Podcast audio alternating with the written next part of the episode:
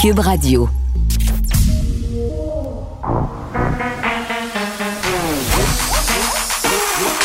Elle a une opinion sur tous les sujets. Pour elle, toutes les questions peuvent être posées. Geneviève Peterson. Cube, Radio.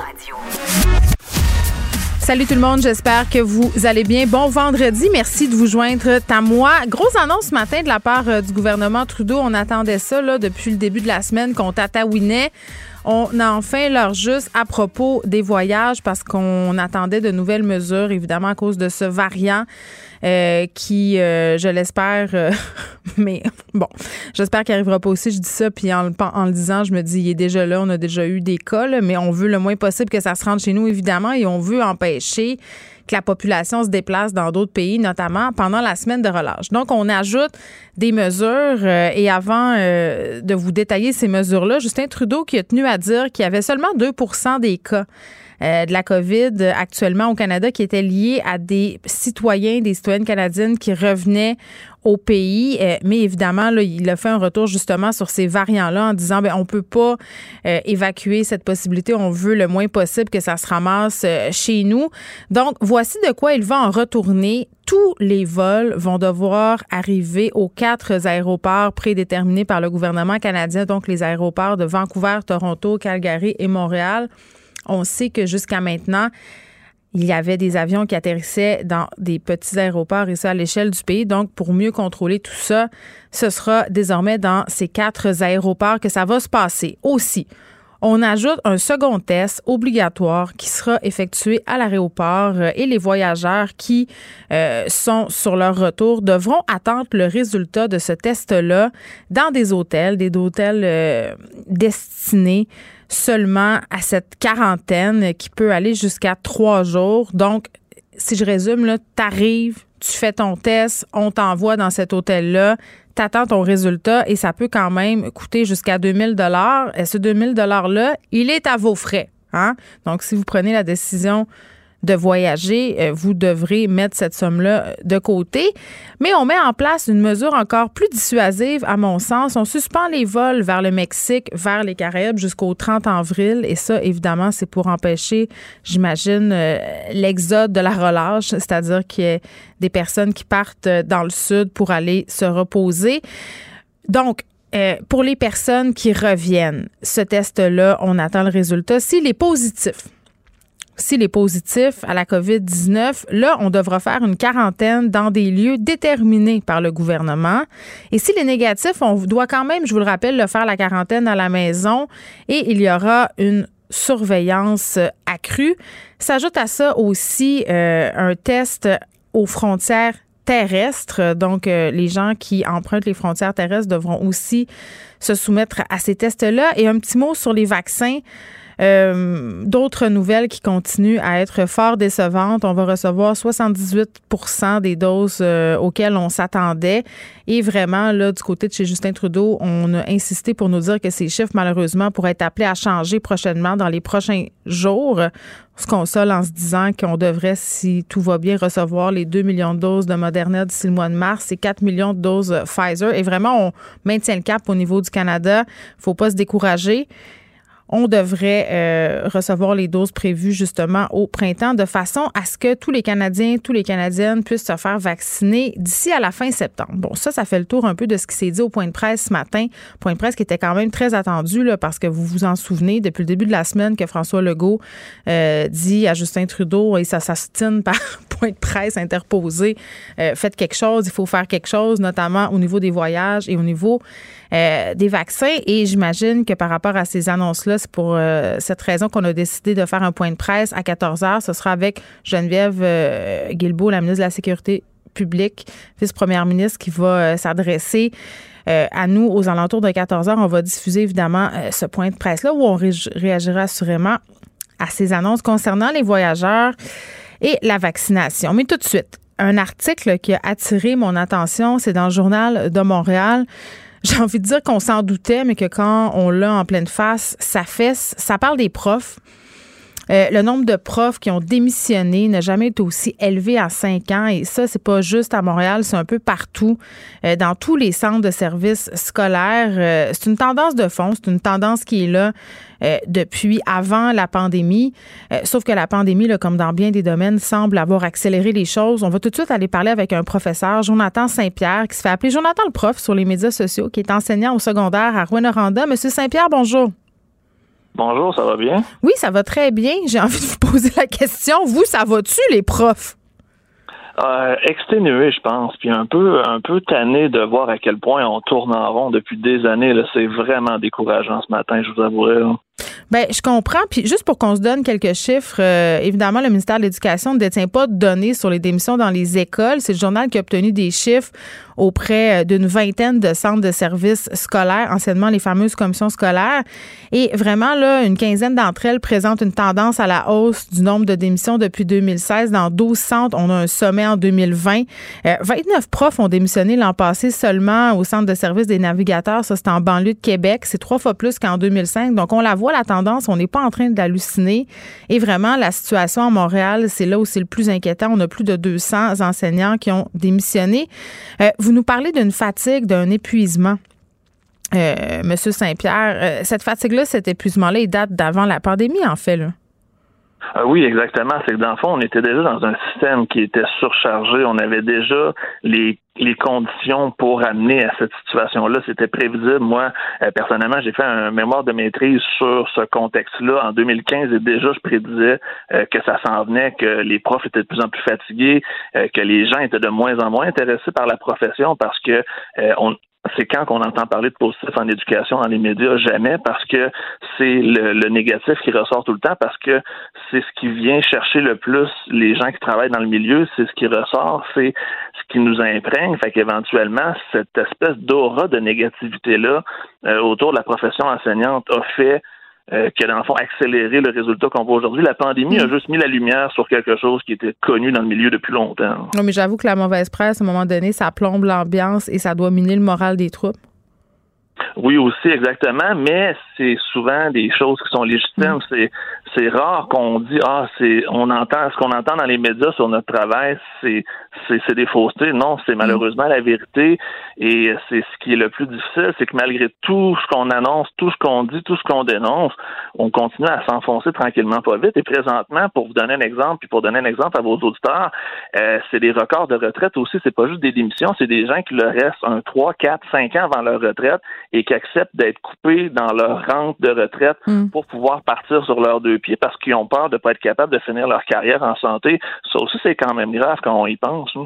Ben oui, puis il y a plusieurs euh, raisons à tout ça. Notamment à Montréal, on a le nombre d'étudiants dans les classes, mais ça, euh, les classes en surpopulation, je pense que c'est un peu à la grandeur du Québec qu'on a des cas euh, de plus en plus lourds aussi. Là, c'est moi où les profs, c'est rendu qu'il faut qu'ils soient non seulement des profs, mais il faut qu'ils substituent aux parents. Il faut qu'ils soient parfois des travailleurs de rue, des psys, des sexologues.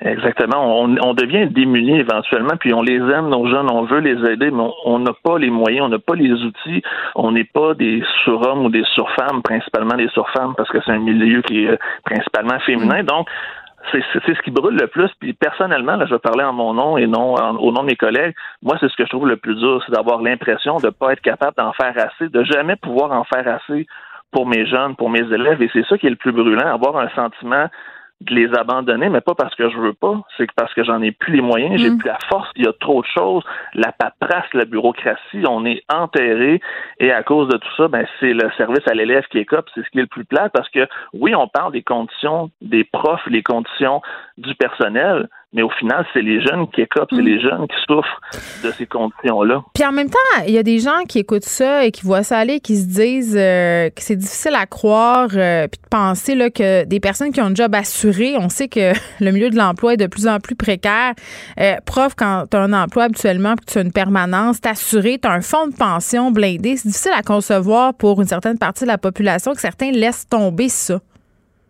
Ben, c'est quand même assez long. Moi, ça m'a pris 12 ans pour avoir une permanence. Donc, pendant 10 ans, j'ai été euh, à statut précaire, mm. à jamais travailler au même niveau, au même pourcentage, au même salaire. C'est dur de planifier, de se construire une vie, de vouloir s'acheter une maison avec l'hypothèque et compagnie. Donc, les 10 premières années sont tellement incertaines que la fameuse permanence et les fameuses conditions qu'on entend donc souvent dans les médias, ben c'est pas la majorité qui vont l'atteindre parce qu'il y en a beaucoup qui vont juste quitter avant parce que c'est une espèce d'utopie que les conditions de travail sont si merveilleuses quand on a une permanence, quand au final, c'est pratiquement rien quand on compare à plusieurs autres corps de métier. Oui, puis il y, a ça, il y a ça, puis il y a le fameux deux mois de vacances. Là, ça, on entend souvent ça. Ils ont deux mois de vacances par année, ils font pas pitié. Euh, est-ce que vous pensez... Non, mais on l'entend souvent, mais je pense que la pandémie va ah peut-être aider à changer cette perception-là parce qu'on en a appris davantage sur les défis auxquels font face nos profs.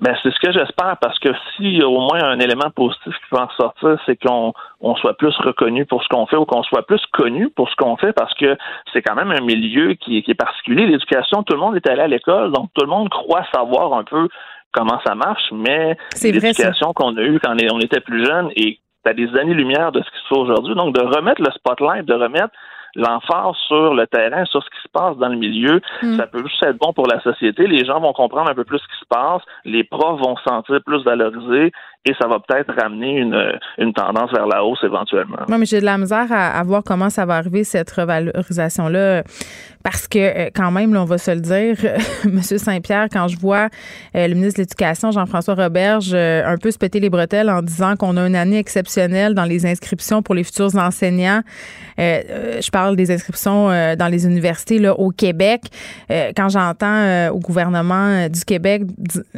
des phrases comme l'éducation, c'est la priorité. Je, sais un peu parce que les échos qu'on a du terrain, c'est pas tout à fait de ceux-ci. Les chiffres qu'on nous présente ce matin, là, à propos des démissions des profs, tu sais, je veux bien croire qu'on a une augmentation d'inscription, mais combien de temps ils vont rester ces élèves-là dans le système? C'est peut-être ça qu'il faudra regarder au lieu de se péter les bretelles, là.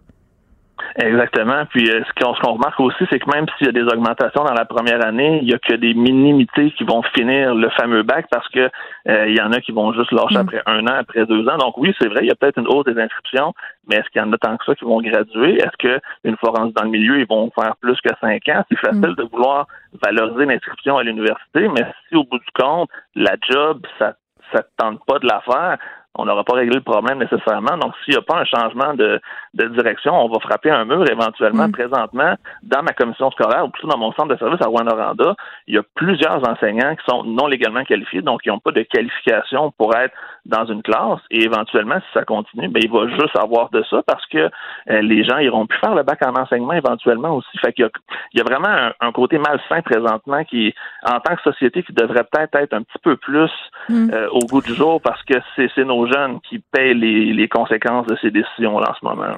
Eh, bon, M. Sévère, je, en parlant de malsain, là, je vais poser une question euh, délicate. Puis je le sais qu'en enseignement, puis d'ailleurs, euh, je suis curieuse de savoir comment euh, votre direction d'école, votre centre de service accueille vos sorties médiatiques. Parce que moi, il y a un truc que j'ai trouvé un peu bouleversant dans l'article du journal par rapport aux réactions qu'ont récoltées les profs qui annonçaient à leur direction d'école leur démission. Euh, qui se faisait souvent dire par les dirigeants qui n'étaient pas à leur place. Tu sais, qu'ils n'étaient pas faits pour faire ce métier-là dans le fond, qui n'étaient pas euh, finalement qualifiés émotionnellement. C'est quand même assez particulier. Moi, personnellement, j'ai la chance d'avoir un centre de service et d'avoir des patrons qui me laissent la liberté totale de m'exprimer et de dire mon opinion. Parce qu'il y a un omerta dans le milieu de l'éducation. On s'en cachera pas. Les profs qui se plaignent, ils se font ramasser. Ça arrive souvent, mais je crois qu'il y a aussi une façon de le dire et je crois qu'avec les années, ça fait quand même trois ans que je parle beaucoup d'éducation sur mhm. les médias sociaux en ligne, qu'il y a aussi une façon de le dire dans le ton. Il y a une façon de dénoncer sans tomber dans l'attaque gratuite, sans tomber dans, dans la méchanceté. Donc, c'est vraiment plus un, un constat, un état des faits que j'essaie de mettre en place. Puis en faisant ça, personne qui a une bonne volonté va pouvoir s'opposer à améliorer un constat qui est remarquable, quantifiable et vérifiable. Donc, c'est des fois aussi la question de juste l'amener sous un autre angle, de pouvoir justement euh, mm. le montrer dans une objectivité, puis être capable aussi d'apporter des pistes de solutions et non juste chialer pour chialer, dans le fond. Mais je comprends que vous, vous êtes privilégié d'avoir une belle relation avec votre direction d'école, mais je comprends aussi que c'est pas le cas de tout le monde. Euh, généralement, est-ce que, est-ce que les, est-ce que les profs sont bien accueillis par leur direction d'école, par le système, finalement, quand ils vont cogner à la porte puis pour dire qu'ils sont à bout de souffle?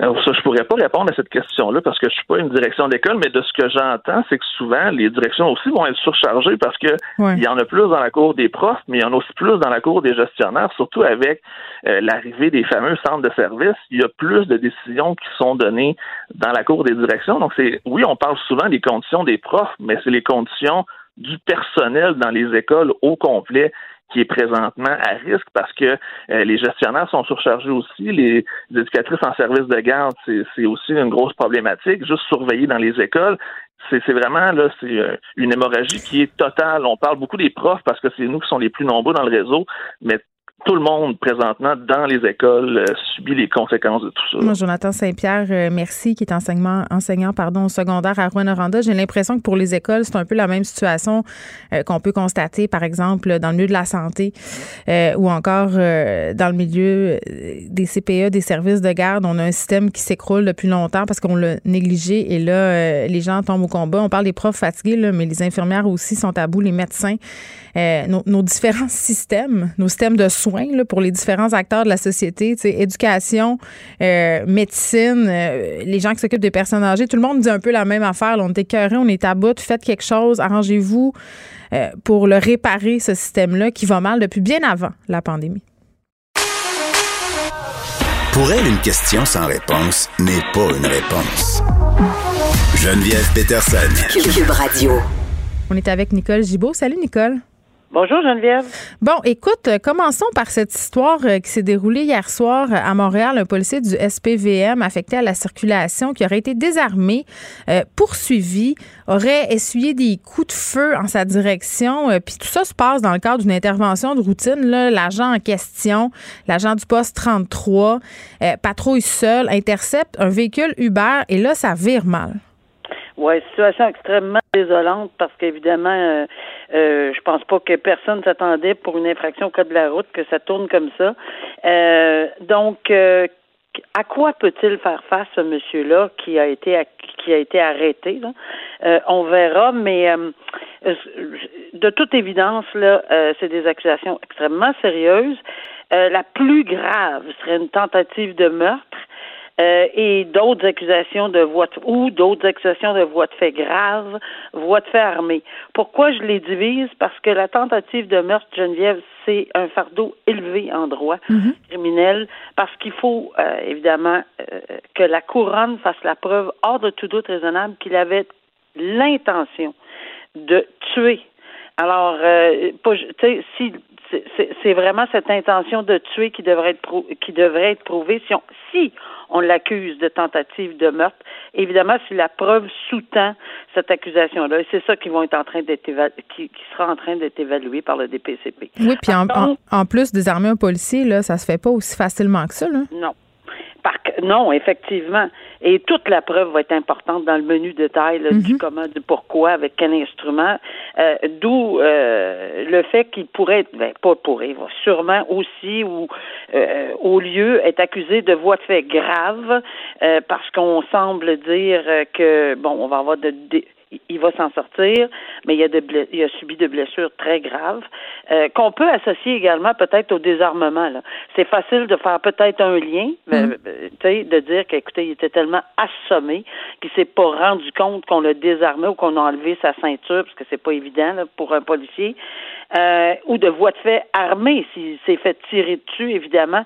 Mais c'est tout l'ensemble de la preuve qui va permettre au DPCP de voir vraiment l'ensemble de, de la preuve euh, évidemment, et euh, de pouvoir déposer des accusations en fonction de ce qui est arrivé ou du décor. Là, du, oui, puis on va faire on va faire la lumière sur ce qui s'est passé parce que hier, euh, dans les différents articles qui, qui ont été publiés dans la foulée de ces événements-là, au début, on parlait d'une blessure par balle. Après ça, on était plus. Tu sais, ça, ça, a été quand même tout qu'un imbroglio, donc il va falloir démêler tout ça. André Boisclair, encore et toujours. on en reparle, je ris, mais c'est pas drôle. Euh, qui comparait à nouveau euh, ancien chef du Parti québécois qui est revenu devant le tribunal hier, euh, où il a été, entre autres, formellement accusé d'une seconde agression sexuelle. Oui, puis tu sais, il n'est pas au bout de ses peines parce qu'effectivement, Euh, oui, c'est vrai, présomption d'innocence, on comprend tous, on le répète à chaque fois, on est tout le temps prudent, il n'y a pas de problème avec ça. Mais accepter que la réalité euh, est là, là. Il fait face à des accusations. Hmm. Euh, il a un procureur aiguillé, il n'y a pas de problème. Être mascotte, même procureur qui a défendu Eric Salvaille, il a déjà vu, il a déjà vu neiger là. alors, mais toutefois, tu sais, c'est des accusations en matière d'agression sexuelle. Des accusations graves, je m'excuse. Là, euh, une personne, euh, une accusation d'agression sexuelle euh, alors qu'il était armé avec la ah, participation d'un tiers. La première. La première. La première série d'accusations. et c'est sûr que c'est. Ben, à mon humble avis, là, une accusation d'agression sexuelle, je comprends qu'il y a différents niveaux, mais d'emblée, c'est toujours assez grave pour moi d'en parler. Euh, oui, c'est sûr qu'il y a des échelons et armé, c'est un échelon de plus, absolument. Et euh, ça, c'est la première fois. La deuxième fois, c'est. Non, non, mais c'est parce que je dis ça dans le sens où André Boisclair, parfois, a essayé d'esquiver tout ça en, parlant un peu de ses préférences sexuelles, puis en disant, écoutez, là, euh, ça se fait entre adultes consentants à un moment donné quand il y a des. En tout cas, moi, je trouve que ça ajoute un degré de violence. Oui, c'est ça. On verra l'ensemble de la preuve qui va être dévoilée au procès, là, j'imagine. Mais c'est sûr qu'en bout de ligne, son procureur doit être en mesure de préparer dans les deux dossiers, parce que c'est deux victimes euh, alléguées différentes. Euh, et dans ces circonstances-là, il a demandé, puis important de souligner que c'est Maître Mascotte qui a demandé une remise pour préparer l'ensemble de tout ça. Euh, la preuve a été remise à la défense, mais il veut l'étudier, ce qui est normal. mais là, c'est-tu moi où ça traîne, cette histoire-là? Ben, oui et non, là, parce que deux mois, lorsque le procureur de la couronne, le procureur en défense, Maître Mascotte, a dit J'absorbe, mon client est prêt à l'absorber, on comprend qu'il absorbe les délais de Jordan. C'est-à-dire que les deux mois qu'il réclame ne seront ne pourront pas être invoqués euh, contre la couronne. Mais la juge, euh, j'aurais fait la même chose moi aussi, a dit, euh, je vous le dis tout de suite là, c'est bien beau renoncer au délai, mais il faut que le dossier avance. je me reconnaissais dans ses propos. Il faut que le dossier avance là. C'est beau de renoncer au délai, mais on veut pas traîner là-dedans. Bon, j'ai gardé le dossier qui me révoltait le plus pour la fin, Nicole, peut-être parce que j'ai déjà rencontré l'individu en question qui fait partie du milieu littéraire. Michel Brûlé, éditeur euh, flamboyant, bien connu pour ses coups de gueule dans différents médias, qui fait face euh, à des accusations, euh, ben même qui a été déclaré coupable d'agression sexuelle. il est en attente de sa peine. Mais il est au Brésil, hein? Il est là-bas, lui. écoute, Geneviève, je peux te dire que j'ai été complètement renversée de lire cet article-là et le détail. Puis je suis allée retrouver les autres articles, le comment du pourquoi. C'est en octobre qu'il a été déclaré coupable, M. Brûlé. Là, on ne parle pas de présomption d'innocence, on s'entend, là. Il est déclaré coupable hmm. d'agression sexuelle. on est en octobre, 14 octobre. Et là, on remet ce qui est tout à fait normal pour déposer un rapport présententiel même s'il va en appel, moi je frileuse un peu là-dessus parce qu'en appel, euh, on sait qu'il reconnaîtra pas les faits, ce qui est tout à fait normal. Puis pour ce qui est euh, de certains critères au rapport présententiel, ça marche pas toujours avec les propos, mais en tout cas, tout ça pour dire que il est remis, c'est dans la normalité, là, je peux vous confirmer que trois mois et demi pour un rapport présententiel, c'est normal. Alors, on est remis le 26, ça dépend des districts, évidemment, peut-être un petit peu plus court, un petit peu plus long. Non, mais ce que tu dis, là, que c'est pas étonnant, là. Non, non, c'est pas étonnant. Le 26 janvier. Mais là, ce que je ne comprends pas, c'est que lorsqu'on prononce une décision de culpabilité. Hmm. Pourquoi il y a son passeport? Excuse-moi. Ben, Pourquoi il y a son passeport?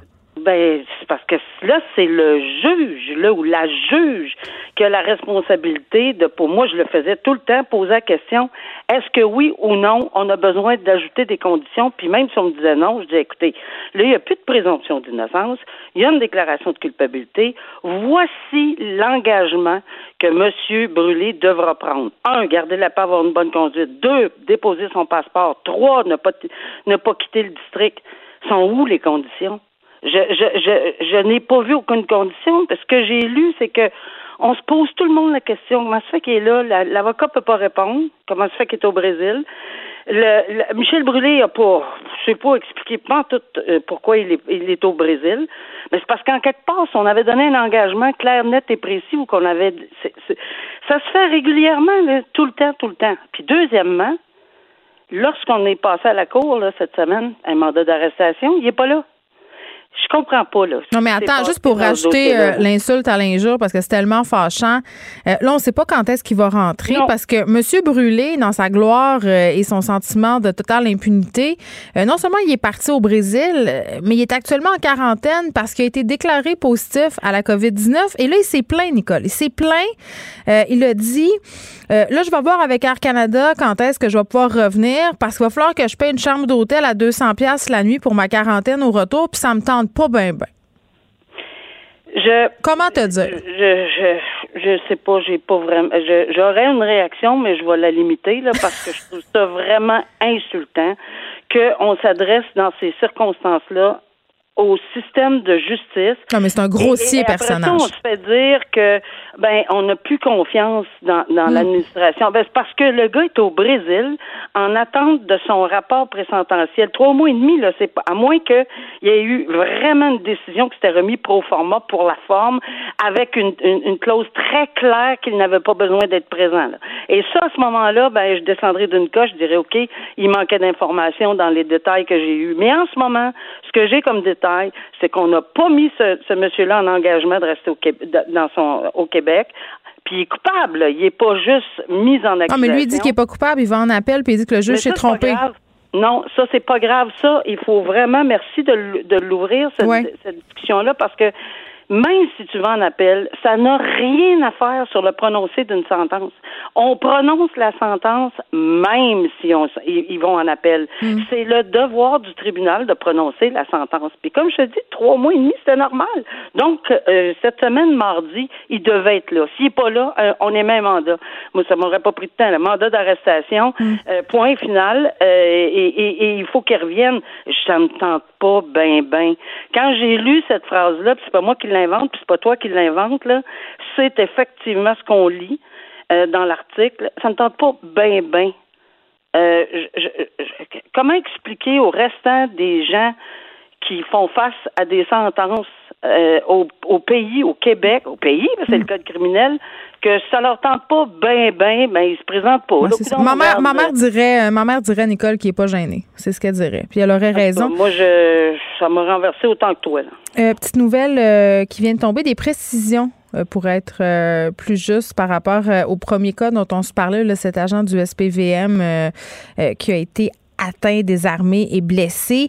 Euh, tu sais, on se parlait d'une opération pour une infraction routière. Ce serait pour usage d'un cellulaire au volant. C'est ce que Radio-Canada ah. euh, vient de publier. Donc, pour une vulgaire affaire euh, d'utilisation, une affaire routinière, cet homme-là se retrouve à l'hôpital. Donc, voilà, des précisions. Nicole, je vais te souhaiter une excellente fin de semaine. On se ben, retrouve lundi. Oui, absolument. Bon week-end. Au revoir. Pour elle, une question sans réponse n'est pas une réponse. Geneviève Peterson. Cube Radio.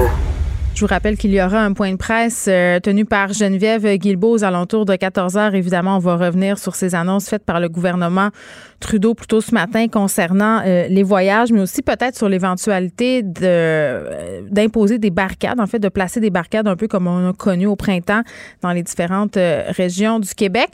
Mais revenons sur cette histoire de voyage, parce que là, nouvelles mesures qui sont mises en place, juste faire un petit rappel rapide, on restreint les vols à quatre aéroports pour les arrivées, le Vancouver, Toronto, Calgary, Montréal. Second test obligatoire dans ces aéroports. Voyageurs qui doivent attendre trois jours pour euh, peut-être jusqu'à trois jours dans des hôtels destinés hein, au retour. Donc, on s'en va pas à la maison, on fait ce test-là, on s'en va à l'hôtel, c'est à nos frais. Ça peut aller jusqu'à 2000 dollars et le gouvernement qui suspend les vols vers le Mexique, vers les Caraïbes et ce jusqu'au 30 avril.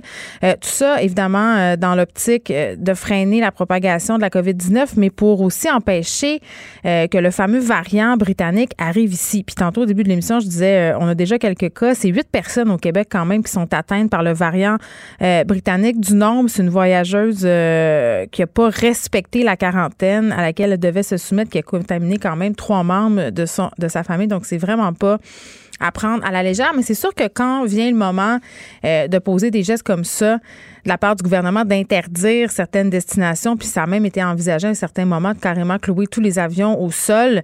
Euh, ça pose toutes sortes de questions, euh, des questions de l'ordre de la Constitution. Est-ce qu'on peut forcer, comme on va le faire euh, vraiment au sens des, de la Constitution, les voyageurs à aller dans une quarantaine, dans un hôtel, dans un lieu X? C'est sûr que c'est très, très répressif. On va faire le tour de tout ça avec Maître Anthony Beauséjour, qui est avocat constitutionnaliste. Maître Beauséjour, bonjour. Bonjour, Mme Peterson. Bon, là, juste, je veux qu'on se démêle un peu là, euh, d'emblée parce que euh, on a des discussions concernant nos droits depuis le début de la pandémie, là, parce qu'ils ont été euh, altérés, si vous pouvez me permettre l'expression, à quelques Ben oui, tu sais, puis c'est sûr qu'à chaque fois qu'on, que, comme citoyen d'une démocratie comme celle du Canada, à chaque fois qu'on se fait un peu, on a l'impression qu'on se fait enlever des droits, ça vient nous chercher parce qu'on est nullement habitué à ça. Et je veux qu'on fasse la distinction parce que c'est important de faire la distinction entre la Charte des droits et libertés et la Constitution canadienne. Parce que dans les débats qu'on a eus ces derniers temps sur les libertés individuelles, on invoque souvent euh, les deux, puis ça devient mélangeant. Est-ce que vous pouvez nous éclairer là-dessus? Oui, absolument, absolument.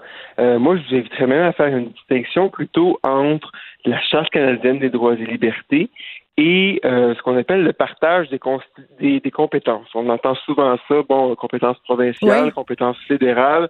Donc, les compétences, c'est ce que le Parlement du Canada ou l'Assemblée nationale du Québec ont le droit d'adopter en termes de loi. Eh bien, ça, c'est différent de la Charte canadienne des droits et libertés. Euh, mais tout ça ensemble, avec d'autres textes bien sûr, eh bien ça, ça forme la Constitution du Canada. Donc pour faire simple, la Constitution, c'est toutes les, les, normes juridiques qui ont préséance et qui sont plus hautes que les lois. Donc que les lois et que les parlements doivent respecter, tout simplement. Et ça, donc, euh, le Parlement du Canada, par exemple, doit euh, respecter la Charte canadienne des droits et libertés, de même que les compétences provinciales, les compétences du Québec. Ben, les compétences, euh, quand même, ont été euh, largement aussi au cœur des débats, puis ça se renvoyait la balle au point de presse. M. Legault qui implorait M. Trudeau d'agir parce qu'il n'avait pas la compétence pour interdire les voyages. Au niveau de M. Trudeau, on disait oui, mais si on interdit, si on cloue les avions au sol, c'est anticonstitutionnel. À un moment donné, tu dis j'ai l'impression qu'on brandit souvent ça comme une excuse au niveau des gouvernements pour ne pas agir. Oui, dans les dernières semaines, je vous dirais que la Constitution euh, a fini par ressembler à, un paravent vers lequel euh, c'était bien pratique de se cacher. Elle avait le dos large. Euh, oui, elle avait le dos large, pas mal à mon sens. bon, il y a du vrai. C'est certain que la Constitution, c'est quelque chose de très tangible et de, de, de très concret. Mais bon, il faut quand même délimiter le, vrai du faux là-dedans. Bien, justement, essayons de faire ça. Euh, Maître Beauséjour, si vous le voulez bien. Est-ce que en ce moment, euh, le gouvernement pourrait, s'il le voulait, le gouvernement canadien, je parle bien entendu, le clouer absolument tous les avions au sol, empêcher les gens d'entrer puis de sortir du pays? Oui, oui, c'est possible, mais il faut qu'on soit dans, dans des circonstances exceptionnel. Parce que oui, la, la, Charte canadienne des droits et libertés garantit à tous les Canadiens euh, le droit d'entrer et de sortir du Canada. Ça, c'est un droit. Mais il n'y a aucun droit qui est garanti qui est absolu. tous les droits doivent s'interpréter en harmonie les uns avec les autres. Et donc, tous les droits peuvent être limités s'il y a des impératifs euh, très, très forts qui peuvent justifier raisonnablement une atteinte minimale à ces droits-là. Euh, bon, là, on n'est pas dans un cas où tous les avions sont cloués au sol. Il y a encore moyen de, sortir et de rentrer du Canada, mais les, euh, ce qui semble avoir été adopté par le, gouvernement fédéral a de quoi surprendre aujourd'hui parce que ce sont des moyens forts, si on pouvait s'y attendre. On est dans on est dans une crise sanitaire, mais des, des moyens qui sont assez euh, intéressant, euh, pour ne pas dire inquiétant, dans, le, type de mesures sanitaires qui sont adoptées avec euh, ce confinement-là à l'arrivée des voyageurs. Mais en quoi c'est inquiétant? Ben écoutez, si vous regardez simplement la liste des pays à partir desquels il n'y a plus de vols qui vont venir, le, gouvernement se targuait d'avoir euh, banni les destinations soleil pour éviter donc les, les, les, voyages non essentiels ou dits non essentiels. Donc on, on parle du Mexique, on parle des Caraïbes, mais euh, moi j'ai entendu personne se surprendre du fait que la Floride, par exemple, qui est l'une des destinations, sinon la destination ultime du, du, du, Québécois moyen au beau milieu du, du de l'hiver froid et noir. Hmm. Et la Floride, elle, il y a encore des, avions qui vont nous provenir de là. oui, ah, mais pardon, ben, il y a quand même une différence entre aller passer une semaine à Punta Cana et se rendre à sa résidence secondaire en Floride pour y passer des mois. J'ai l'impression qu'on n'est pas tout à fait à la même enseigne. Oui, en effet, mais euh, aux dernières nouvelles, euh, la Floride était un État où la, la, COVID-19 ah, bien sûr, moi, j'irais pas. plus répandu que dans, dans, dans plusieurs États du Mexique, par exemple. Oui, mais ça vient difficile à plaider au niveau du droit, par exemple, de dire qu'un gouvernement peut empêcher des citoyens de se rendre dans leur résidence secondaire. Ben, difficilement, non? Écoutez, euh, si c'est bon pour le Mexique, je vois pas en quoi la Floride, du simple fait que c'est un État américain, un État plus occidental, euh, soit plus acceptable. Même si c'est une résidence, moi, c'est plus là où je vois euh, peut-être une espèce de revendication là, des personnes qui pourraient soulever Ouais, mais là, je m'en vais dans ma maison, je vais rester là des mois.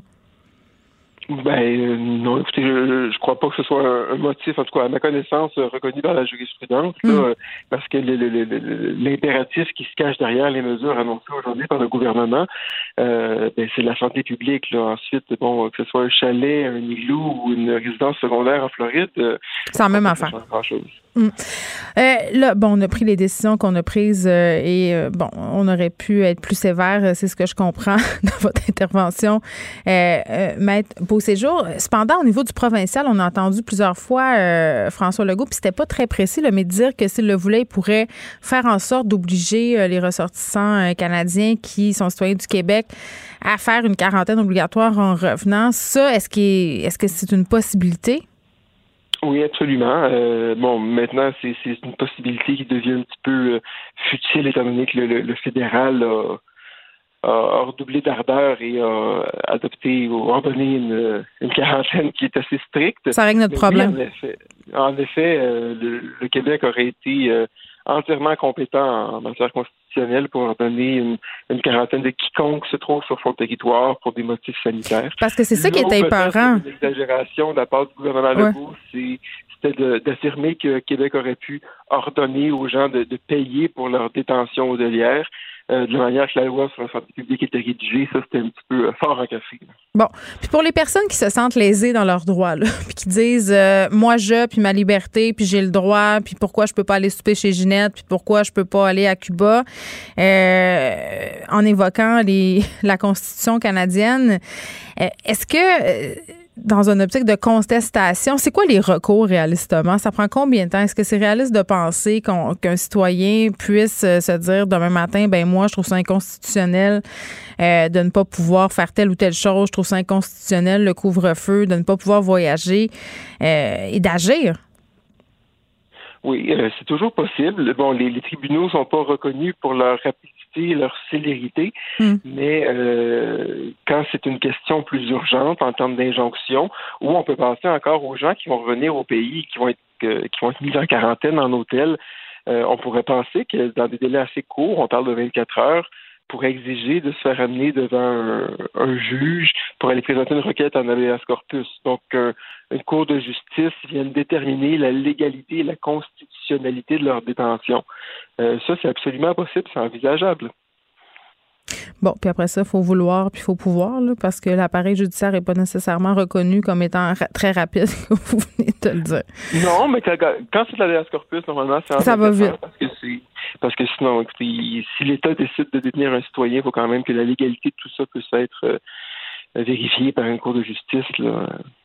C'est quand même fondamental. Très bien, Maître Anthony Beauséjour, qui est avocat constitutionnaliste. Merci beaucoup de nous avoir parlé.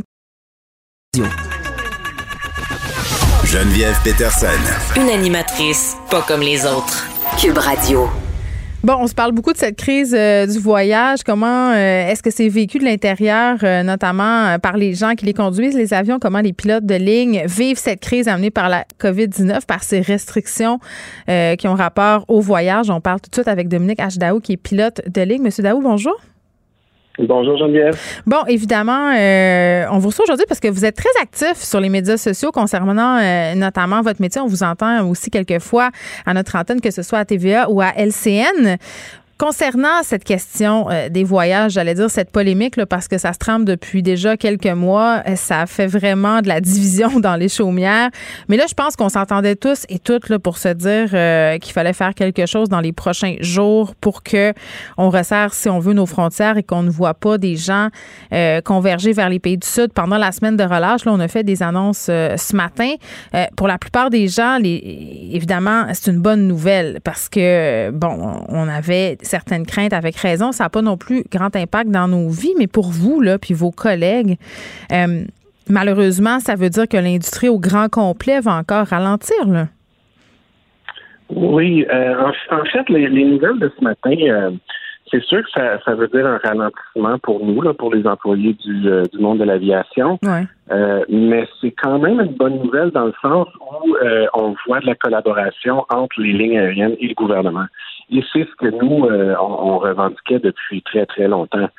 Euh, le seul, la seule chose qui est dommage là-dedans, c'est que nous, euh, ça fait ça fait depuis tôt l'été passé qu'on demande au gouvernement fédéral de, de, prévoir un retour au, au voyage, notamment par le, le, test rapide aux aéroports à l'arrivée. Mm-hmm. Donc là, on l'a vu, ça n'a pas été fait, puis ça a été un petit fiasco dans le temps des fêtes. Donc c'est le côté c'est le côté décevant, c'est le côté, frustrant. mais je suis quand même je suis quand même d'avis que c'est un progrès qu'on a vu aujourd'hui dans le sens où c'est ce qu'on veut. Là. On veut que les, les lignes aériennes collaborent avec le gouvernement pour pour éventuellement sortir de la crise avec avec un plan de retour à la rentabilité pour nos lignes aériennes canadiennes. Et vous interpellez Justin Trudeau ce matin justement sur Twitter avec le hashtag Save Canadian Aviation, sauver l'aviation canadienne. Euh, qu'est-ce que vous aimeriez euh, justement voir euh, commettre de la part du gouvernement canadien? Mais en, fait, qu'est-ce, qui est arrivé dans la dernière année, c'est que d'un point de vue de, de, pilote de ligne canadien, on se compare avec nos, nos collègues européens et américains. Euh, les gouvernements étrangers ont tous aidé leur secteur aérien. Euh, le Canada a, a, pris aucune mesure euh, concrète pour pour aider le secteur. Et ce que nous, on, ce qui est notre plus grande source de stress pour les employés, c'est l'état de l'industrie quand quand tout ça va être fini. pour l'instant, les, les, compagnies aériennes n'ont d'autres choix que de que de rapetisser et d'arrêter certaines routes et de, faire des grosses mises à pied. Et euh, une, industrie aérienne qui n'est pas en santé dans un pays, ben c'est c'est catastrophique. Puis ça va être très difficile de compétitionner avec l'étranger euh, quand la COVID va être, euh, va être derrière nous.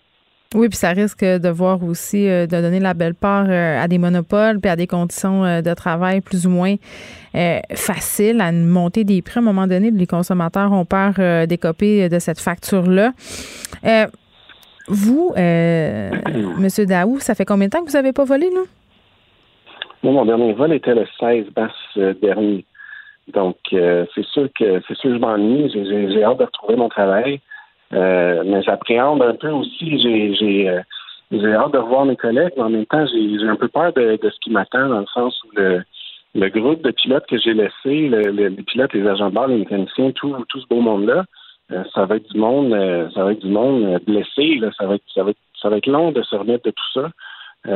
donc, bon, j'ai hâte, j'ai hâte à mon rappel et puis j'ai hâte de, de recommencer l'entraînement, tout ça. Euh, mais ça va avoir aussi des marques sur la, psychologie de tout le monde. Donc, euh, il va falloir euh, prendre ça en considération. Ça va être difficile. Ça va être difficile. Vous les sentez déprimés, vos collègues? Oui, ben c'est déprimé. C'est, l'inconnu, c'est l'incertitude.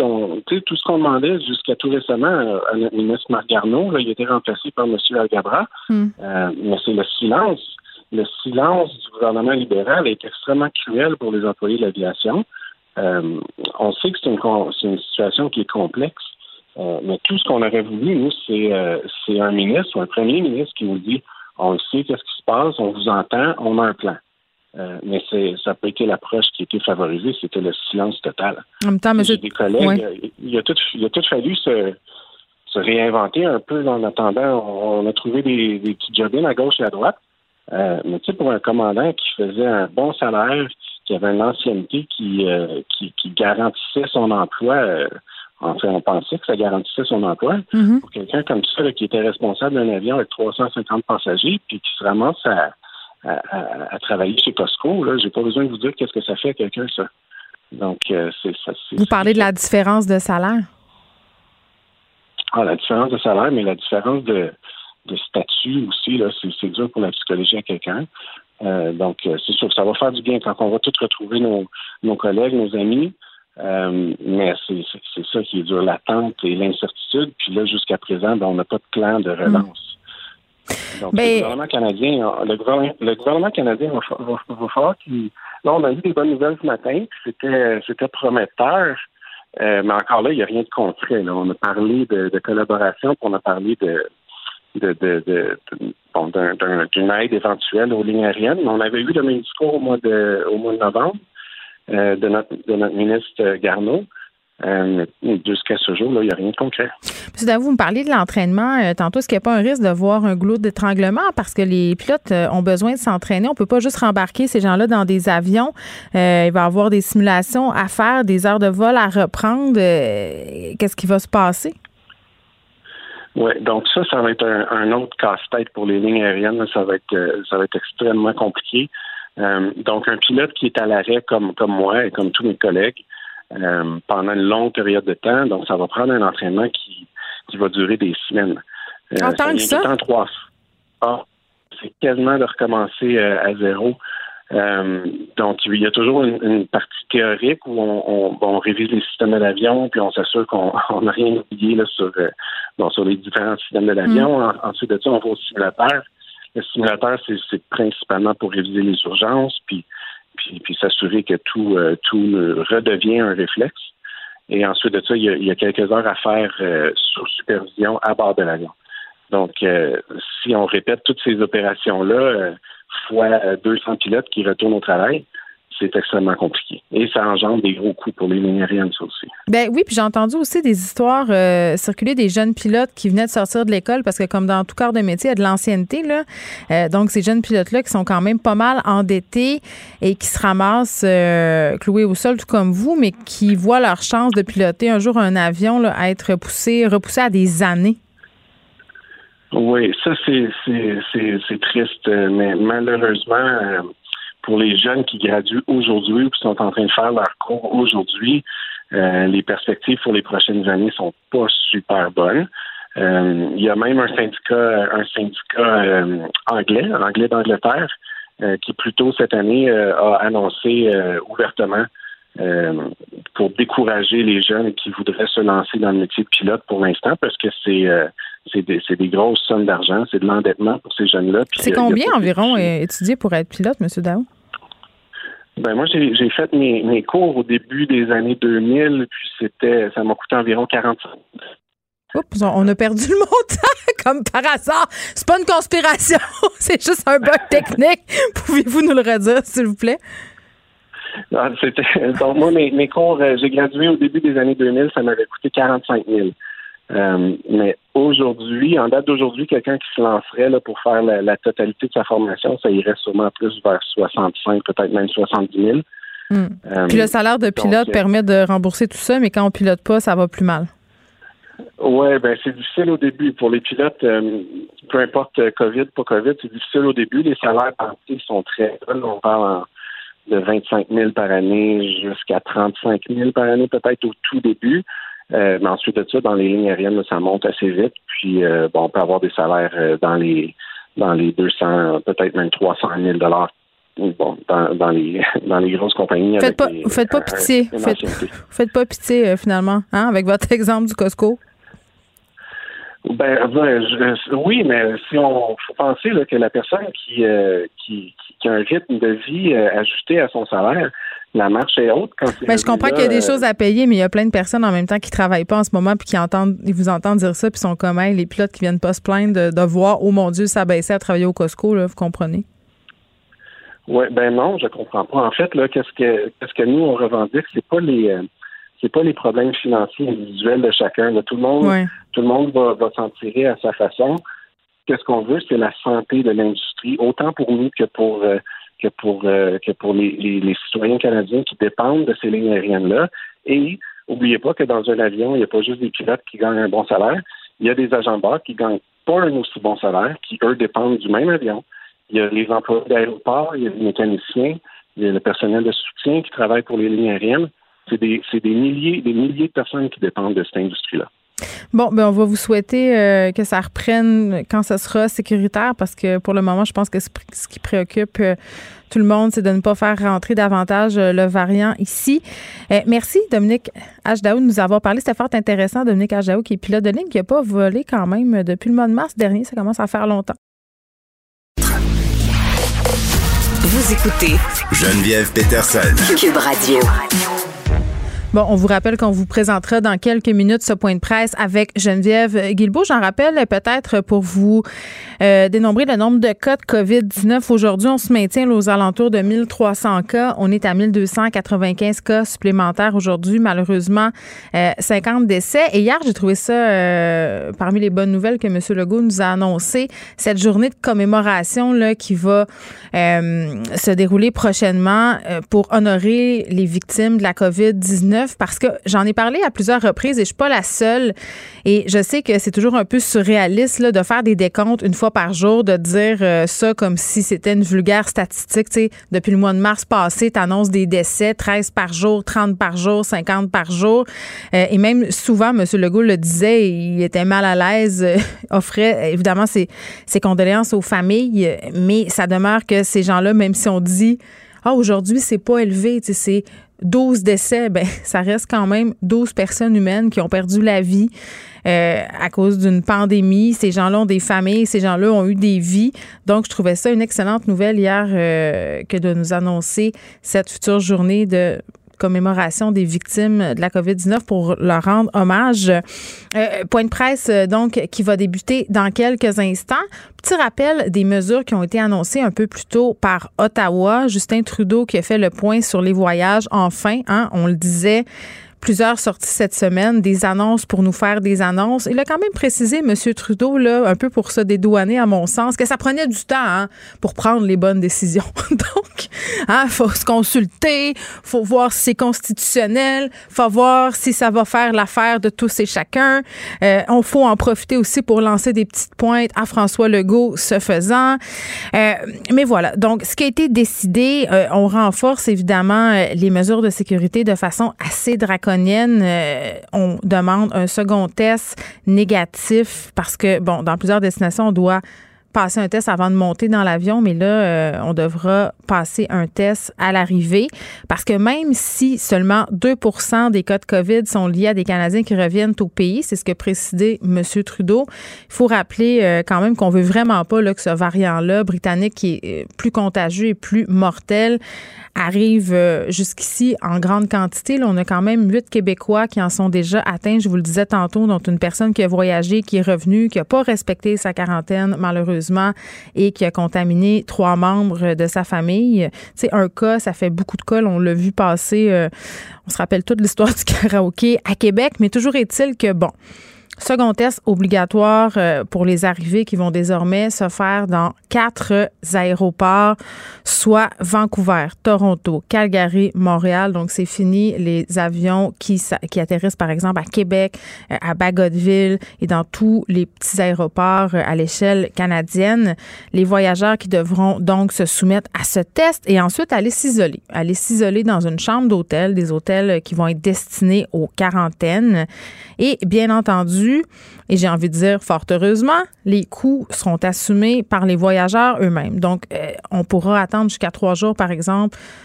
On espère juste trois jours parce que connaissant la bureaucratie, j'imagine que dans certaines occasions, ça pourra se prolonger davantage. Mais quand il faut que tu sortes un petit 2000 dollars de ta poche supplémentaire, ben peut-être que tu y penses à deux fois avant de faire euh, ton voyage non essentiel. Et si tu n'es pas capable, Hein? Si tu y penses pas à deux fois, si tu dis, ben moi, je vais y aller pareil, je vais y aller pareil à Cuba, je vais y aller pareil, parce que c'est pas juste le Sud en passant. Il y a d'autres, on, en reparlera plus tard, là.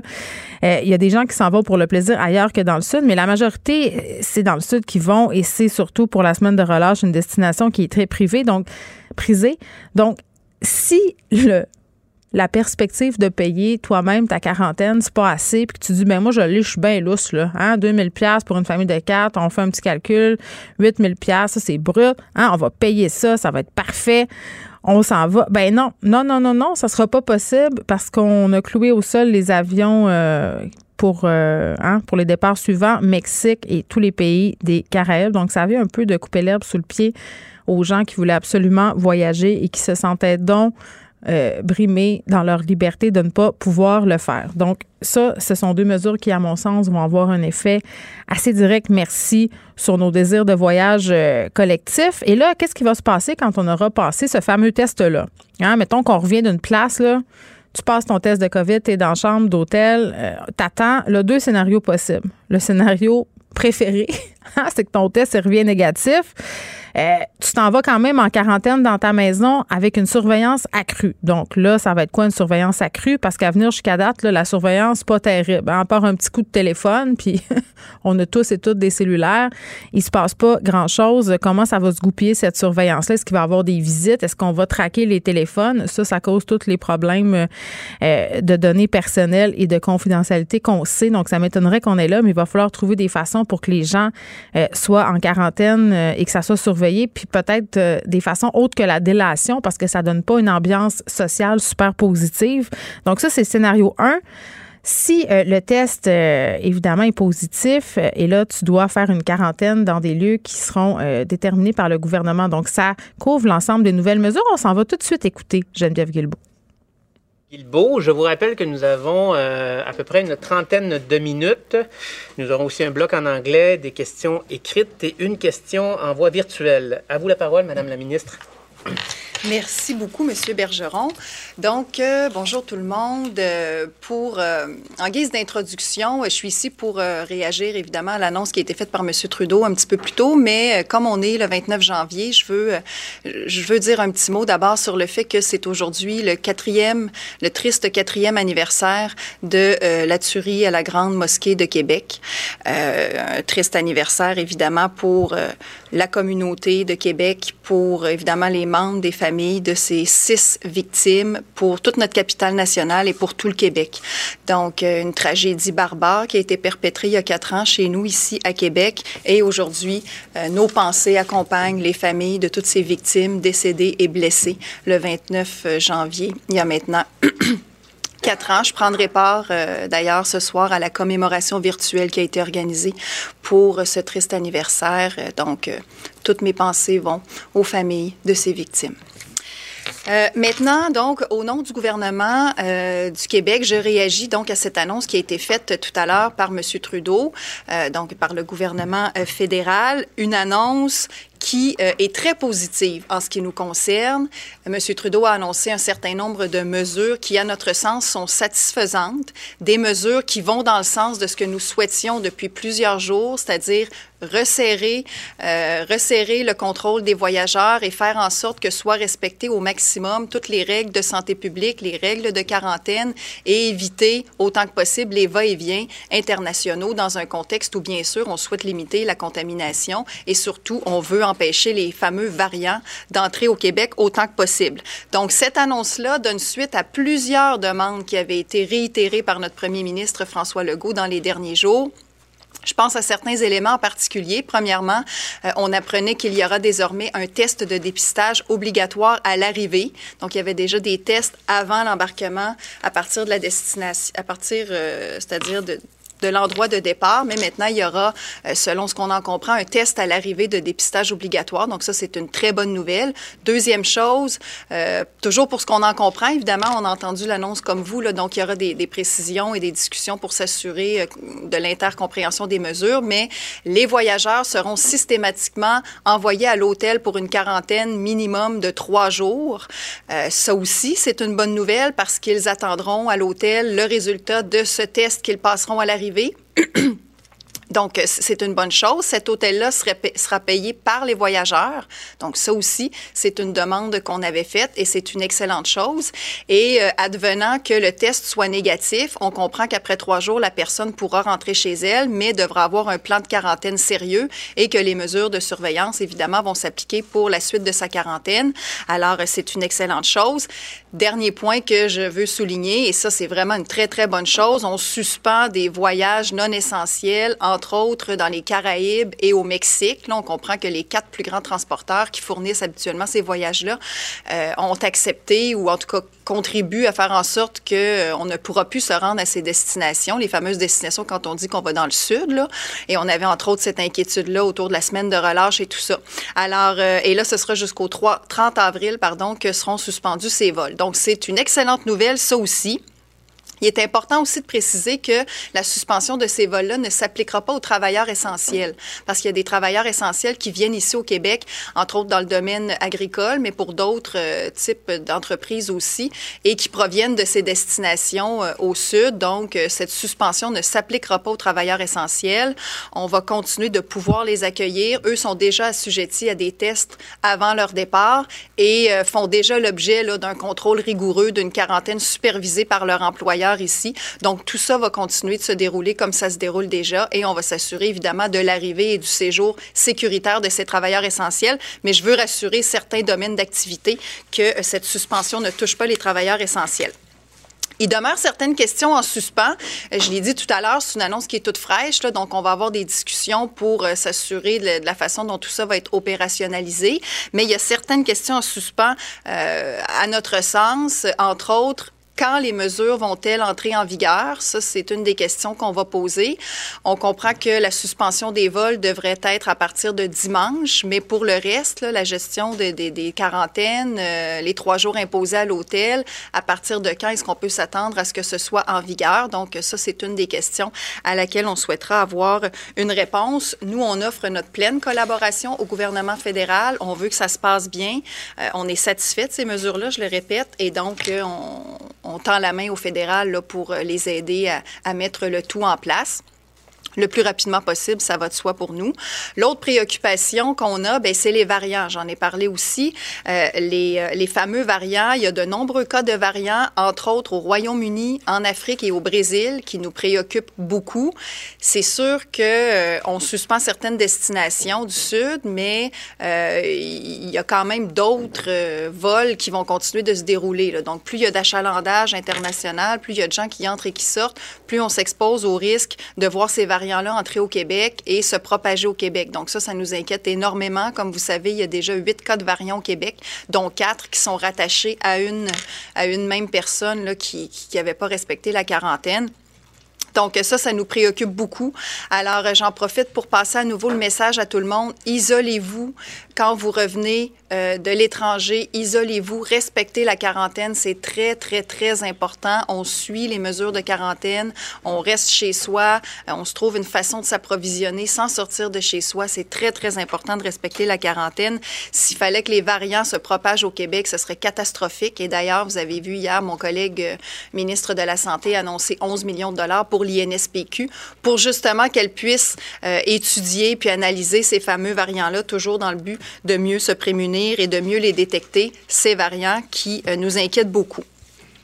Euh, une autre chose aussi, euh, les, euh, donc les, gens qui vont arriver vont devoir faire cette quarantaine de trois jours à l'hôtel jusqu'à l'obtention d'un test négatif. De ce qu'on comprend, un test positif, les gens seront ensuite gardés sous supervision dans un centre pour l'entièreté de leur quarantaine. Donc ça, ça règle la question. Mais pour ceux qui auront un test négatif, après trois jours, pourront rentrer chez eux avec un plan de quarantaine sérieux et une surveillance accrue. Donc encore là, on, souhaite travailler avec le fédéral pour nous assurer vraiment qu'on continue d'avoir euh, une, une, une, façon de surveiller qui est rigoureuse. Euh, on est déjà, de toute façon, nous, on s'est déjà euh, comment dire, rapproprié une partie de cette tâche-là, une bonne partie de cette tâche-là, de faire des suivis de surveillance de quarantaine au Québec avec nos policiers québécois.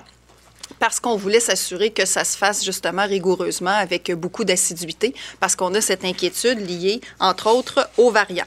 Et à ce sujet, justement, comme c'est euh, sous ma responsabilité aussi, cette, cette opération de suivi de surveillance de quarantaine par nos corps de police, euh, je vous confirme, puis tout à l'heure, je voyais le ministre fédéral de la Sécurité publique, Bill Blair, qui en parlait à l'écran, je vous confirme que dès lundi, 1er février, nos policiers québécois devraient être pleinement outillés pour pouvoir donner les rapports d'infraction généraux, donc des contraventions, à des personnes qui ne respecteraient pas les règles de leur quarantaine au Québec à la suite d'une arrivée d'un voyage. Donc, ça devrait être pleinement en fonction euh, lundi. Comme vous savez, il y a eu plusieurs discussions avec euh, le fédéral. Il y avait de l'information qui était nécessaire, des échanges euh, qui ont dû avoir lieu. On a obtenu la dernière information hier soir à 20h30. Donc, on est en train de finaliser le tout avec notre DPCP. Et normalement, là, tout devrait être en fonction lundi.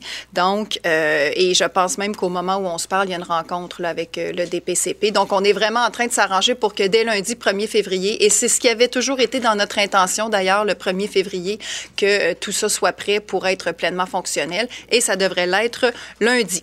Donc, euh, je termine en rappelant que euh, vous avez peut-être vu les chiffres aujourd'hui, donc des chiffres qui continue d'être somme toute encourageant, mais la situation est toujours aussi précaire. Et euh, oui, les mesures qu'on a prises fonctionnent, entre autres le couvre-feu et tout ça. Puis ça, je pense qu'il faut s'en réjouir et surtout remercier les Québécois. Mais il faut demeurer extrêmement, extrêmement prudent, continuer de suivre les règles de la santé publique pour pouvoir finalement s'en sortir de cette pandémie un jour, surtout à mesure que la vaccination progresse. Donc, un grand merci tout le monde. Bon, on va revenir euh, sur ces annonces tantôt avec Vincent Dessoureau. Disons seulement que le gouvernement Legault se montre satisfait des mesures annoncées précédemment par Justin Trudeau. Demeure quand même avec quelques questions, notamment euh, quand est-ce que ces mesures-là, euh, tout ce qui est annoncé, ça va rentrer en vigueur? Parce qu'on le sait, là, pour les vols en destination du Mexique et des pays des Caraïbes, euh, c'est à compter de dimanche, mais pour le reste, ça n'a pas été précisé. J'imagine que ça sera précisé dans les prochaines heures. Euh, on garde évidemment beaucoup d'inquiétudes du côté des variants, là, parce qu'on a beau interdire les voyages dans le sud, comme le soulignait Mme Guilbeault, les variants viennent de la Grande-Bretagne, du Brésil et principalement de l'Afrique. et pour l'instant, on a encore des voyageurs qui circulent en provenance de ces pays-là. Soulignait aussi Geneviève Guilbeault que dès lundi, par rapport euh, aux quarantaines que devront s'imposer les voyageurs, les policiers pourront agir, auront toute l'autorité nécessaire pour agir au niveau des personnes qui ne la respectent pas. Euh, cette quarantaine, on va revenir là-dessus un peu plus tard avec Vincent Dessoureau. Geneviève Peterson. Elle réécrit le scénario de l'actualité tous les jours vous écoutez Geneviève Peterson. Cube Radio. Toujours très heureuse de retrouver notre collaborateur Martin Geoffroy, qui est spécialiste de la radicalisation et des nouveaux phénomènes religieux. Martin, salut. Salut, salut. Écoute, je profite de ta présence euh, pour faire un peu de pouce sur l'ouverture du point de presse. Geneviève euh, Guilbeault qui a souligné l'anniversaire, le triste anniversaire de l'attentat euh, de la mosquée, de la mosquée pardon, de Québec. Ça fait déjà quatre ans. Et attentat, c'est moi qui utilise le mot parce que Mme Guilbeault a utilisé toutes sortes de termes pour parler des événements. elle a dit un drame, elle a parlé de barbarie, de tragédie, mais à aucun moment elle ne dit attentat. Pourquoi on a peur de dire que c'est du terrorisme? Parce que c'en est, Martin, c'est du terrorisme intérieur. Euh, oui, Geneviève, je suis parfaitement d'accord avec toi. Euh, pour moi, je l'ai dit depuis le début, euh, Alexandre Bissonnette, et puis on va le montrer aujourd'hui dans la chronique, est un terroriste d'extrême droite. Oui. Mais Mme Guilbeault n'a pas le droit de le dire, Geneviève, d'un point de vue légal, parce que Alexandre Bissonnette n'a pas été ni accusé ni condamné de terrorisme. ben Et ben c'est ben ça la réalité. Il a été condamné pour euh, meurtre, mais il n'a pas été condamné pour terrorisme. Il n'a jamais été accusé pour de terrorisme. Mais c'est quand même quelque chose et ça témoigne d'une certaine perception. Ben, ça témoigne de. En fait, euh, c'était pour des. C'était un petit peu de la, lâcheté juridique. C'est ben. on n'a pas voulu le poursuivre euh, pour terrorisme parce que déjà pour les six meurtres, il y en avait comme pour la vie complète, euh, des, ce qu'on avait à l'époque des peines consécutives. Et c'est beaucoup plus euh, difficile à prouver euh, le terrorisme que le meurtre. Donc, on a abandonné les poursuites terroristes parce qu'on se dit on peut pas le condamner pour 200 ans, ça sert à rien, il va, il va être mort avant. Donc, c'était un peu de la un peu de la lâcheté juridique euh, qui, a fait qu'il n'a pas été accusé de terrorisme, mais ça a eu un impact énorme sur les gens de la Grande Mosquée Québec qui l'ont mal pris jusqu'à un certain point parce que quand c'est des, euh, des musulmans qui font des gestes similaires, ah, là, tout de suite. et là, là. rapidement, on, les accuse de terrorisme. Euh, et jamais, quand ça va être des musulmans, on va parler de santé mentale, alors qu'aussitôt que c'est un, un Québécois, entre guillemets, de souche, euh, on va parler de santé mentale et on continue encore aujourd'hui. Et on va-tu se dire, euh, Martin, en toi puis moi, par boîte à bois, là, que si la personne euh, qui avait fait l'attaque au sable dans la région de Québec le soir de l'Halloween avait été, je ne sais pas moi, un Saoudien, ça aurait pas été très long qu'on aurait parlé d'une attaque terroriste. Hein? Exactement, exactement. Non, c'est ça. Il y a ça, c'est ce qu'on appelle un biais culturel, Geneviève, simplement. C'est qu'on ne peut pas s'imaginer que le terrorisme peut émaner euh, de notre propre religion, ce que tu appelles aussi le terrorisme intérieur. Tu sais. Puis on, a découvert beaucoup de choses sur Alexandre Bissonnette. Il y a eu des, enquêtes qui ont été faites, euh, qui, ont, qui ont paru aujourd'hui. Euh, il paraît qu'un néo-nazi canadien se promenait dans le fil Twitter mais oui, Alexandre oui. Puis avant, en contact avant qu'on en vienne là, euh, Martin, je veux juste préciser là, que le terrorisme intérieur, les corps de policiers s'y intéressent euh, quand même euh, assez concrètement, surtout depuis ce qui s'est passé au Capitole, notamment aux États-Unis. Mais tu voulais nous parler aujourd'hui parce que dans les phénomènes de terrorisme intérieur, ce sont souvent des gens qui sont des ressortissants du pays en question, donc des citoyens là, qui sont nés là. puis on a de la misère à concevoir des personnes blanches comme pouvant faire du terrorisme, mais ça se peut. Hein, on se rappelle de Timothy McVeigh aux États-Unis on va se parler de ce processus-là un peu. Euh, tu appelles ça le processus incrémentiel? J'ai envie de te demander de cosser. De, cosser, c'est ça. Ben, un processus incrémentiel, c'est un processus par étapes. C'est que tu ne deviens pas du jour au lendemain terroriste ou tu n'adhères pas à des idées euh, radicales du jour au lendemain. Tu y adhères hmm. petit à petit. Et le, le, le néo-nazi en question se promenait dans les pages euh, d'Alexandre de, Bissonnette et il y a des articles qui ont montré aujourd'hui de Radio-Canada que ce néo-nazi-là, dans le fond, quand il se présente à des gens sur Internet, il se présente pas comme un néo-nazi, il se présente comme quelqu'un de droite, tout ça. Puis son but, c'est de recruter euh, des gens qui sont plus à droite, mais qui sont pas nécessairement d'extrême droite et des néo-nazis, et de les faire et de les amener vers à poser des actes violents, à les pousser. Non, c'est ça. il, t'arrive pas un beau matin en disant bonjour, je suis un néo-nazi, ça serait peut-être le fun d'exterminer tout ce qui est pas blanc sur la planète. C'est plus compliqué que ça. C'est ça, parce que ça, ça marcherait pas, la personne n'embarquerait pas. Et ça, c'est un, le processus par étapes incrémentiel. On trouve ça dans les sectes, on trouve ça dans, les théories de la conspiration aussi. Moi, j'ai dans le journal de Montréal, à un moment donné, euh, j'ai fait paraître les cinq étapes. Tu as cinq stades de théorie là, que tu rentres dans le trou du lapin, mais au premier stade, euh, c'est des conspirations qui sont qui sont vraiment arrivées, qui sont possibles, tu sais. Donc, euh, au début, t'es pas t'es pas complètement sorti de, la réalité, mais tu le fais petit à petit. Et euh, ce que ce que euh, ce que ça nous montre avec l'article sur Alexandre Bissonnette et ce néo-nazi, c'est que c'est une stratégie de l'extrême droite pour amener les gens. Et même, on retrouve ça à l'extrême gauche aussi avec des groupes antifascistes qui, depuis le début de la pandémie, euh, ont monté des pages satiriques pour rire des complotistes. Ça, tu sais ce que j'en pense, Geneviève. J'aime pas qu'on rit des gens qui sont des complotistes qui ont souvent des, des grandes détresses psychologiques. Et ces pages-là, qui sont menées par des antifascistes, ils se présentent pas comme antifascistes, ils se présentent comme des pages de divertissement humoristique, mais ils, ils passent derrière ça leur message euh, d'extrême gauche. Et puis cette semaine, j'en ai, dénoncé une de ces pages-là. Je me suis fait prendre à partie par eux euh, sur, leur page. Ils me traitaient euh, d'intellectuel libéral. Euh, quelle insulte, Martin, quelle insulte. Pour, pour, pour, pour l'extrême gauche, intellectuel libéral ou extrême centre, j'ai eu, ça c'est les deux noms que j'ai eus. C'est une grosse insulte. Mais bon. Ben, en tout cas, moi, c'est, on me traite de salope, toi, tu es intellectuel libéral. Coudon, à chacun ses insultes. ouais. Mais mais, mais tu sais, c'est parce qu'ils cachent leur, leur intention. Ils disent pas qu'ils sont des antifascistes, ils disent qu'ils sont un site de divertissement humoristique. Mm. Mais ils se servent de ça euh, pour passer leur message politique. Euh, des sectes comme l'Église de Scientologie, là, ils utilisent le processus par étapes incrémentiel euh, euh, comme méthode de recrutement. C'est-à-dire qu'ils t'invitent à passer un test en premier de psychologie. Ah, ils te présentent ça comme des cours de psychologie au début, des tests de psychologie. Puis c'est seulement quand tu es rendu complètement, après 15 ans, à la dernière étape au stade de Tom Cruise. Là, là ils te euh, demandent de te faire brûler dans une maison. Oh non, ça, c'est l'heure du temple solaire. ça, c'est l'ordre du temps solaire. Mais dans, euh, dans le cas de l'Église de Scientologie, à la dernière étape, on te révèle qu'ils croient aux extraterrestres. Mais il t'a dit ça en hein. premier, ça. il t'a dit ça après 15 ans. Et pourquoi après 15 ans, quand ils disent, ils, ils, t'amènent des trucs farfelus comme les extraterrestres, t'es pas capable de débarquer? Ben, c'est que tu as fait trop d'investissements dans ta vie à 15 ans, en 15 ans pour revenir en arrière. Nier tout ce que tu as bâti depuis 15 ans, euh, si, si, tu peux le faire, ça va se faire dans un prix euh, psychique énorme et ça va mm. prendre du temps. Et, et donc, plus tu avances dans ce processus incrémentiel-là, euh, par étape. À chaque étape, tu vas plus en profondeur et tu de moins en moins reculer et en sortir. Est-ce que c'est ça qui s'est passé avec Alexandre Bissonnette? Parce que, bon, euh, il y a un texte qui est paru sur le, sur le site de Radio-Canada, un texte qui a été écrit par Jeff Yates, qui est un peu un, journaliste qui s'intéresse beaucoup euh, justement à ce type de phénomène-là, où on apprend entre autres que Bissonnette a flirté avec des, des sites néo-nazis et même des personnes bien connues de ces milieux-là. là.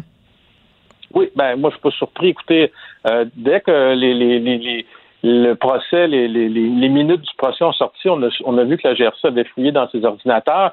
Euh, il y avait des intégristes catholiques là-dedans. Il était un fan euh, de la papauté. il, il, avait, il se présentait, comme c'est souvent le cas d'ailleurs dans ces milieux-là. sa photo, c'était un avatar, c'était un chevalier des croisades. OK. Alors, avec l'armure puis tout avec la croix. Donc euh, les chevaliers des croisades, ils combattaient quoi, euh, Geneviève Peterson? C'est un test là, je suis à l'école. Oui oui. C'est le prof, excuse-moi, je, suis très question, mais bon, c'est ça. c'est... Euh, J'aime pas ça, ça. Non, non. Ils combattaient le musulman. Oui. Ben voilà. Tu sais, je veux dire, excuse-moi Geneviève, c'est une déformation professionnelle. c'est T'es pardonné, Martin. Poursuivez, monsieur le professeur c'est ça, c'est c'est euh, il, y avait plein de dans, dans son ordinateur, il était dans les réseaux d'extrême droite. Il mhm. s'était même présenté dans des réunions de, de groupes euh, de droite et d'extrême droite à l'université Laval où il était étudiant en sciences politiques euh, à l'époque.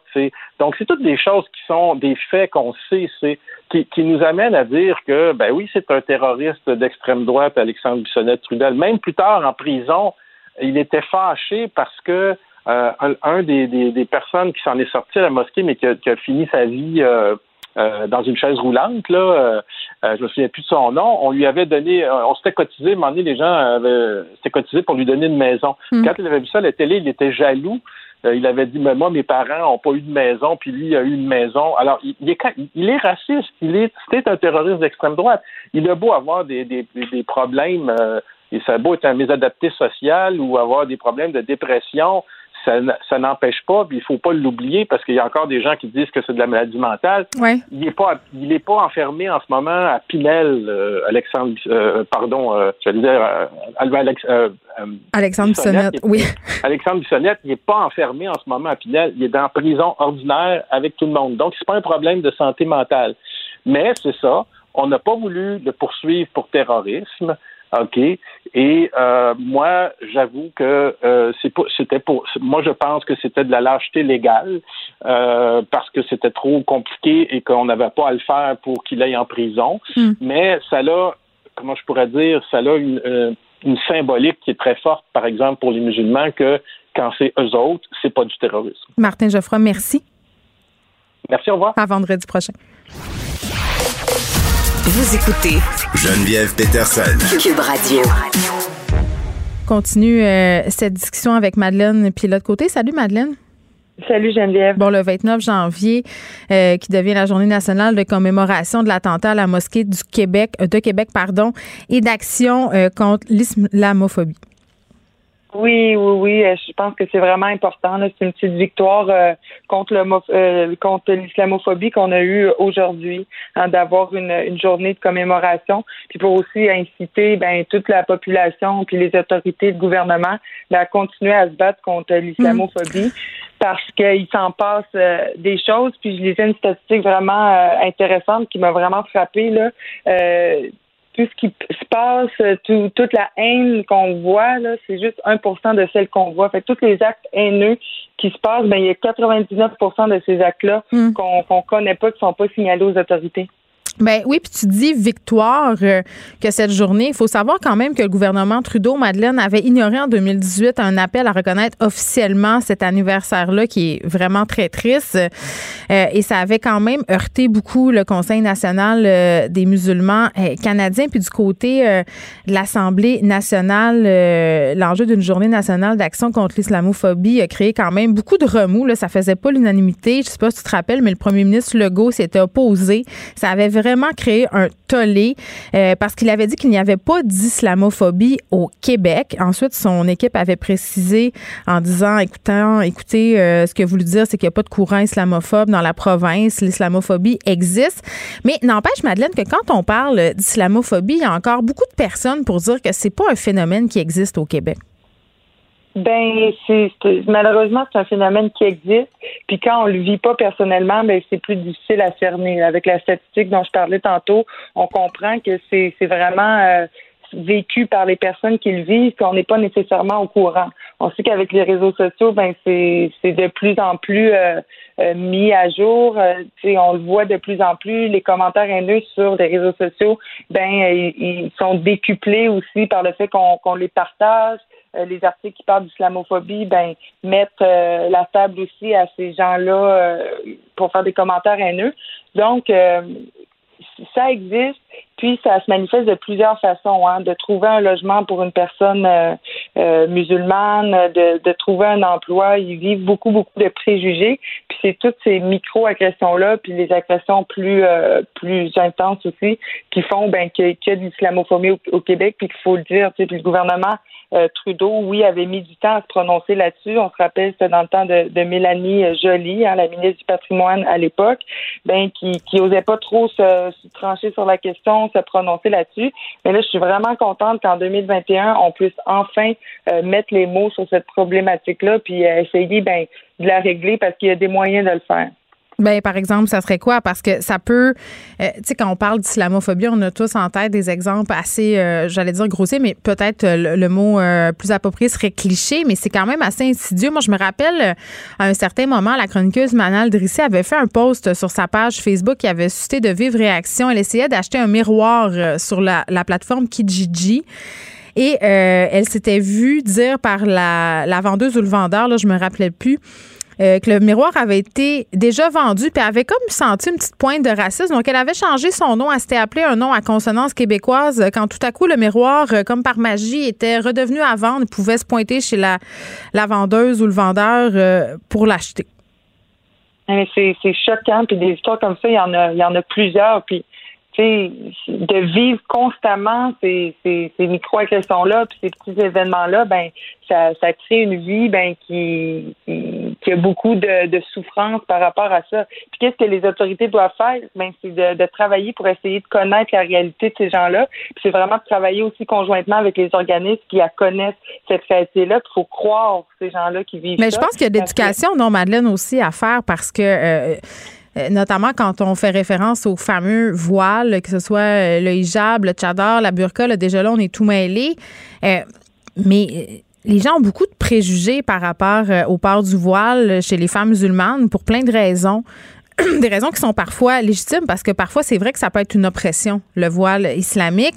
mais je pense qu'à ce chef-là, il y aurait quand même une petite campagne d'éducation à faire pour que les gens se sortent de cette idée que absolument dans tous les cas, le port du voile est une oppression. Ben oui, puis l'éducation, c'est c'est vraiment ce qui permet de, de prévenir ce genre de, de comportement-là, puis de changer vraiment la société, puis de changer les, les la mentalité des gens aussi, tu sais. Mm. Puis euh, moi, j'ai toujours une pensée, Geneviève, pour les, euh, les familles des gens qui sont disparus euh, dans de tragiques circonstances comme ça. je pense à la, la tragédie qui est survenue il y a quatre ans à la mosquée de Québec c'est, je trouve ça, euh, ça me rend tellement triste, moi, de, de penser à ces familles-là, puis chaque jour, l'absence de leur personne proche qui est décédée, ben, euh, ça ravive ce sentiment-là, puis ça, ça leur met comme d'en face qu'il y a de l'islamophobie au Québec. Puis qu'on hésite encore à parler de terrorisme intérieur, qu'on parle de meurtre, qu'on parle pas d'attentat. Je trouve que ça rajoute l'insulte à l'injure. Madeleine, de l'autre côté, merci. Merci. Bon week-end. Geneviève Peterson la déesse de l'information. Vous écoutez Geneviève Peterson. Cube Radio. Ce matin, je chroniquais dans le journal de Montréal à propos d'une éventuelle décriminalisation euh, de la possession simple de drogue parce que Montréal fait une demande à Ottawa, le joint sa voix à celle des villes de Vancouver et de Toronto en interpellant le fédéral pour que justement euh, cette possession simple de drogue soit décriminalisée. On parle tout de suite avec Nathalie Goulet qui est conseillère d'UNSIC pour Projet Montréal et qui est membre du comité exécutif de la ville de Montréal, euh, responsable de l'inclusion sociale. Madame Goulet, bonjour. Bonjour, Mme Peterson. Bon, écoutez, euh, c'est pas d'hier qu'on parle de décriminalisation euh, pour la possession simple de stupéfiants. L'OMS en parle depuis mhm. des années. Là. Déjà en 2016, on avait son directeur qui disait il faut changer notre approche par rapport aux consommateurs de drogue. Il faut euh, que la lutte anti-drogue soit accompagnée euh, de politiques de santé publique. Mais d'emblée, je pense que c'est important qu'on précise, si vous le voulez bien, que ça ne veut pas dire de légaliser la drogue. Il y a une nuance importante. Ah, c'est très important d'apporter cette nuance-là, en effet. Puis c'est ça qu'il faut dire là, à vos auditrices, à vos auditeurs, c'est on n'est pas ce que Montréal a fait en voulant faire pression sur Ottawa, qui hmm. doit mieux légiférer, là, changer sa loi sur euh, les substances puis le code criminel. C'est pas de légaliser les drogues. On veut pas légaliser les drogues comme le cannabis est maintenant légalisé. C'est pas ça. Ce qu'on demande au fédéral, c'est qu'on arrête de judiciariser les personnes qui ont sur elles une possession simple de drogue pour un usage personnel. Donc, les drogues, elles, elles vont continuer d'être illégales. On va continuer d'arrêter les trafiquants. Ça, c'est certain. Mais tout ce qui concerne les personnes et leur usage, quand on doit les, criminaliser, hein, euh, ça les fait entrer dans un, dans un processus qui est néfaste, dans le fond. Puis ces ressources-là qu'on met pour les arrêter, elles, comparaissent, elles ont un casier judiciaire, etc., etc., juste pour possession simple, mais ça coûte beaucoup d'argent et, et c'est pas bon. Judiciariser, là, c'est, pas la solution. La solution, c'est de mettre ces, ces énergies-là, cet argent-là, hmm. dans la sécurité, dans la santé publique, pardon. Ben oui, euh, parce que les, voilà. les consommateurs. Oui, puis les consommateurs, ils vont consommer. À un moment donné, il faut arrêter de se mettre la tête dans le sable. Euh, tu sais, quand on parle euh, de déjudiciariser, on parle pas nécessairement des gens qui consomment de la drogue de façon récréative. Là, ça se peut, mais on s'adresse majoritairement à une clientèle qui a d'autres problèmes euh, psychosociaux et dont les effets de la judiciarisation peuvent contribuer à les enfoncer encore plus. Absolument. C'est pour ça qu'on parle d'une stratégie de réduction des méfaits ou de réduction des risques ça, la ville de Montréal, on est déjà là-dedans. Puis la santé publique, ça fait des années également qu'elle dit qu'il faut s'en aller vers une vraie stratégie de réduction des méfaits. On fait certains gestes, mais quand, si on décriminalise, décriminalise pardon, la possession simple, ça va être très, très intéressant. Ça va amener tout un climat de confiance qui va favoriser les interventions rapides auprès des personnes. Alors, plutôt que d'interdire, la, réduction des méfaits, c'est plutôt d'interdire un comportement, euh, bien, on va, on veut minimiser les risques, dans le fond, du comportement sur les personnes. Ben oui, puis en même temps, j'ai envie de vous dire, euh, ça m'a un peu surprise parce que Justin Trudeau quand même se montre assez ouvert par rapport à ces questions-là. On sait qu'il est à l'origine de la légalisation du cannabis au Canada. Euh, répond quand même que la décriminalisation, c'est pas nécessairement une panacée. Écoutez, euh, Pourtant, énormément d'acteurs hein, euh, se prononcent pour, des spécialistes, les, groupes communautaires qui travaillent auprès des, personnes mm. euh, à risque, les personnes utilisatrices de drogues injectables, entre autres. Depuis des années, ils disent qu'il faut adopter une stratégie de réduction des méfaits. Puis la décriminalisation, c'est un, ce serait un pas important. D'une part, parce que puis les policiers sont d'accord aussi. Hein, oui, le SPVM vous a appuyé. Nous, on a consulté le SPVM, la ville, avant de prendre cette position-là. Le SPVM nous a dit qu'il était favorable à la, décriminalisation, comme l'est depuis l'année passée euh, l'Association canadienne des chefs de police euh, du Canada. Donc, euh, Mais. Qui a, qui, a, fait un rapport très, très intéressant, là, qui expliquait que toutes les ressources doivent être mises davantage vers la prévention, vers le traitement, vers l'approvisionnement sûr des, des, des, euh, des substances, euh, vers le, tous les programmes de changement de seringues, puis de mieux disposer les seringues, par mm. exemple, utilisées. Tout ça, là, c'est des choses, il faut mettre nos énergies là-dedans. Bien, Madame Goulet, en même temps, euh, je vous pose la question, là, alors que si tous les acteurs du milieu euh, s'entendent pour dire que ça serait la bonne chose à faire, euh, puis quand même la police l'appuie, pourquoi le gouvernement le fait pas? Est-ce parce qu'ils ont peur de l'opinion publique de la population? C'est sûr qu'il faut faire de l'éducation populaire, faut, faut, faut, en parler aux gens, faut, faut dire ce que c'est, que justement, c'est pas de la légalisation. on, on, on pense à puis vous savez, cette crise-là, puis notamment la crise des opioïdes, là, qui est beaucoup vécue dans, dans l'Ouest canadien, mais qu'on vit, là, on en vit les impacts euh, très, très dévastateurs à Montréal aussi. Là. Puis la pandémie a accéléré tout ça. Absolument. La pandémie a accéléré tout ça. Il y a beaucoup de drogues dangereuses qui sont en circulation actuellement, qui mettent les personnes à risque de surdose, toxiques, mais très souvent mortelles. Donc, il faut, c'est vraiment un enjeu de sécurité publique. On parle beaucoup d'itinérance actuellement, puis de populations marginalisées, vulnérables, mm. qui, ont, peur de la police, qui ont des rapports même avec le système de santé difficiles. Mm. Ben, c'est la voie à utiliser. C'est pour ça que ça nous semblait bien important, comme élu de Montréal, de prendre une position forte pour faire pression sur le fédéral euh, en, cette matière-là. Mais justement, Mme Goulet, vous êtes aussi responsable d'itinérance euh, sur ce comité dont vous faites partie. On apprenait hier que les mhm. personnes en situation d'itinérance n'auraient pas à quitter leur contravention finalement. C'est un peu le même principe. Sinon, judiciariser ces personnes-là, ça ne sert pas à régler leurs problèmes d'itinérance. Absolument. C'est ça la réduction des méfaits. c'est c'est pour ça, par exemple, qu'on implante, qu'on veut implanter à Montréal aussi très mm. bientôt un, centre de consommation d'alcool contrôlé, un wet shelter. C'est le même principe que les centres d'injection. Mais ça aussi, ça fait jaser. Les gens ont l'impression qu'on pousse les personnes à consommer, alors que c'est pas ça du tout. Ils vont consommer de toute façon. Il vaut, mieux les encadrer.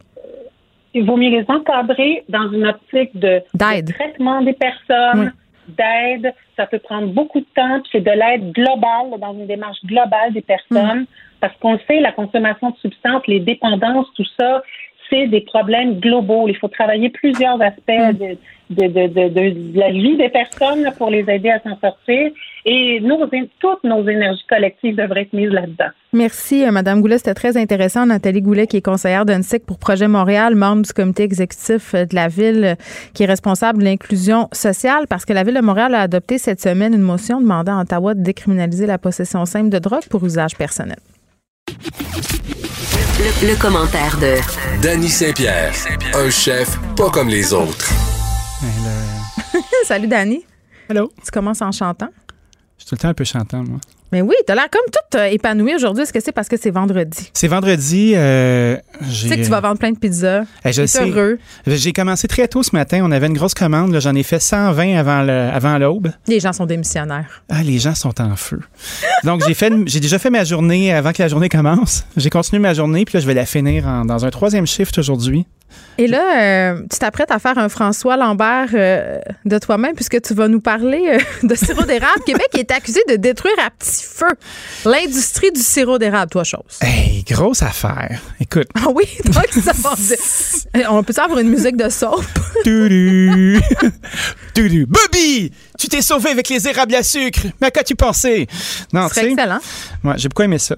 On, on va permettre à l'industrie papetière de et l'industrie euh, du bois en général d'aller dans les forêts publiques pour être capable d'aller chercher euh, du bois de plus. Ben, tu me niaises. Mais je te niaise pas. C'est écrit dans le journal. Pourquoi? Si c'est écrit dans le journal, c'est parce que c'est vrai. Parce que d'ici euh, d'ici 2080, on veut doubler la capacité de produits. Nous autres, on sera plus là. Si on est encore là, c'est qu'ils auront trouvé des grosses solutions, puis on sera pas obligé de se faire congeler comme Walt Disney. Moi, je vais prendre toutes les pilules, comme dans le film La mort vous voit si bien. Oh, pour rester jeune pour toujours. Oui, c'est la pilule. Non, attends, c'est quoi? C'est un, filtre pour être immortel. Tu te rappelles pas? Ah. Non. Moi, j'écoutais Réponse. Ça me prend juste une petite fille avec des cheveux très longs. C'est notre musique de soap. Continue. Qu'est-ce qui se passe? On va te faire voler notre sirop? On se fera pas voler notre sirop, mais il y, a un, producteur dans les cantons de l'Est qui s'appelle Jonathan Amblais qui est en beau fusil, toi, chose. Après ça, ah, c'est beau, hein? Une belle douceur. Je pense qu'avec cette musique-là, on va réussir à la sauver, notre industrie. Après moi, c'est aventure. C'est doucereux.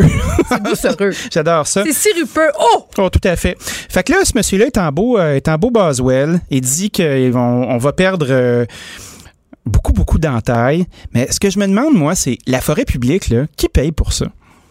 Est-ce que les, les industries forestières. Mes taxes. Euh, mes taxes, mes impôts, mettaient le cas? Ça, ça? Je sais pas, probablement. Qui paye pour l'industrie forestière?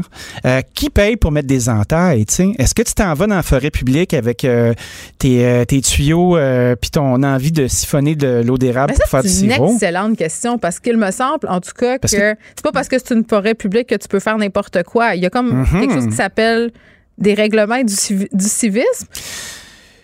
Je trouve que cette histoire-là, elle est nébuleuse. Il manque de détails. Je me demande pourquoi euh, tu peux arriver, toi, puis commencer à siphonner des érables dans une forêt qui t'appartient pas. Non, mais tu sais, mettons, euh, moi j'ai des amis, par exemple, quand on était plus jeunes, qui avaient un terrain, qui entaillaient 6-7 érables dans leur cours pour niaiser, là. Ah, essayer, tu sais, se faire une petite batch de sirop, tu sais, finalement, tu te ramasses avec un quart de tasse, puis tu fais, vraiment, j'ai-tu tout fait ça pour ça? Ben oui, et c'était fort amusant. Mhm. Je pense pas que tu puisses faire une production très intéressante à même la forêt publique, mais peut-être que oui, peut-être que c'est moi qui me trompe. Je veux dire, les, les érablières qu'on connaît, les grosses érablières industrielles. Ben, doivent être sur leur terrain, j'imagine. Ben, exact. Donc, euh, Danny, je pense que c'est un. C'est un projet pour toi, ça. Moi, je vais, je vais investiguer là-dedans, me faire Hey, qu'est-ce qui se passe ici? Puis après ça, ben, il y a Jean-François Sanré, euh, qui est le PDG du Conseil d'une industrie forestière, qui est arrivé euh, d'une petite pique, toi, chose, parce qu'il n'a pas aimé se faire dire ça. Puis il a dit Je ne connais pas beaucoup de producteurs de bois d'œuvre qui font des 2 par 4 avec des érables à sucre. Donc, c'est à suivre. Quelle histoire, quelle aventure. C'est parce qu'on peut pas faire Ah, mais là. Ça peut pas finir de même. Ben non, ça finira pas comme ça. On va fouiner. Tu sais, le sirop d'érable, c'est pas évident. Hein? Parce que déjà, tu es régi par euh, un gros syndicat de producteurs. Tu Tu mhm. peux pas vendre ton sirop comme tu veux, à qui tu veux, comme tu l'entends. Euh, il y a une gestion de l'œuf là-dedans. On est les plus gros producteurs au monde, mais il y a d'autres endroits qui commencent à en faire. C'est pas si simple que ça. Puis on n'est pas non plus, euh, comment je pourrais bien dire ça, on commence à peine à capitaliser sur notre sirop d'érable. J'ai l'impression qu'on était un peu complexé de cette affaire-là. C'était une affaire qu'on mettait ses crêpes un peu en ayant honte le matin. As-tu déjà eu honte de mettre du sirop, toi? Ben non, moi, une affaire qui me fait chier, je vais te dire, c'est laquelle. Dis-moi, dis-moi. Quand tu vas dans un restaurant, voilà 2000 ans, là, ouais, l'autre époque, oui. Et là, la personne te demandait euh, si tu voulais du sirop d'érable pour un extra de 50 cents. ça, là, ça, là, j'étais comme, juste, donne-moi du sirop d'érable, ben Arrête de chiquer ta gomme dans le micro. Charge-moi une place de plus. C'est pas ma gomme, c'est une gencive. Ah, c'est pas vrai.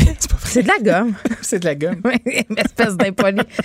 Nathalie Petrovski va venir te chercher par les oreilles. Euh, Penses-tu? Elle n'aime pas, pas, assez vite me Elle n'aime pas les gens qui mangent euh, la gomme dans les galas. Puis comme mon émission, c'est un gala. Oui. Mm, mais je voulais juste pas puer de la bouche dans ton beau. Euh, mais c'est vrai qu'on est tellement euh, très loin que c'est, tu peux puer tant que tu veux. non, mais pour vrai, je trouve qu'on on n'a pas.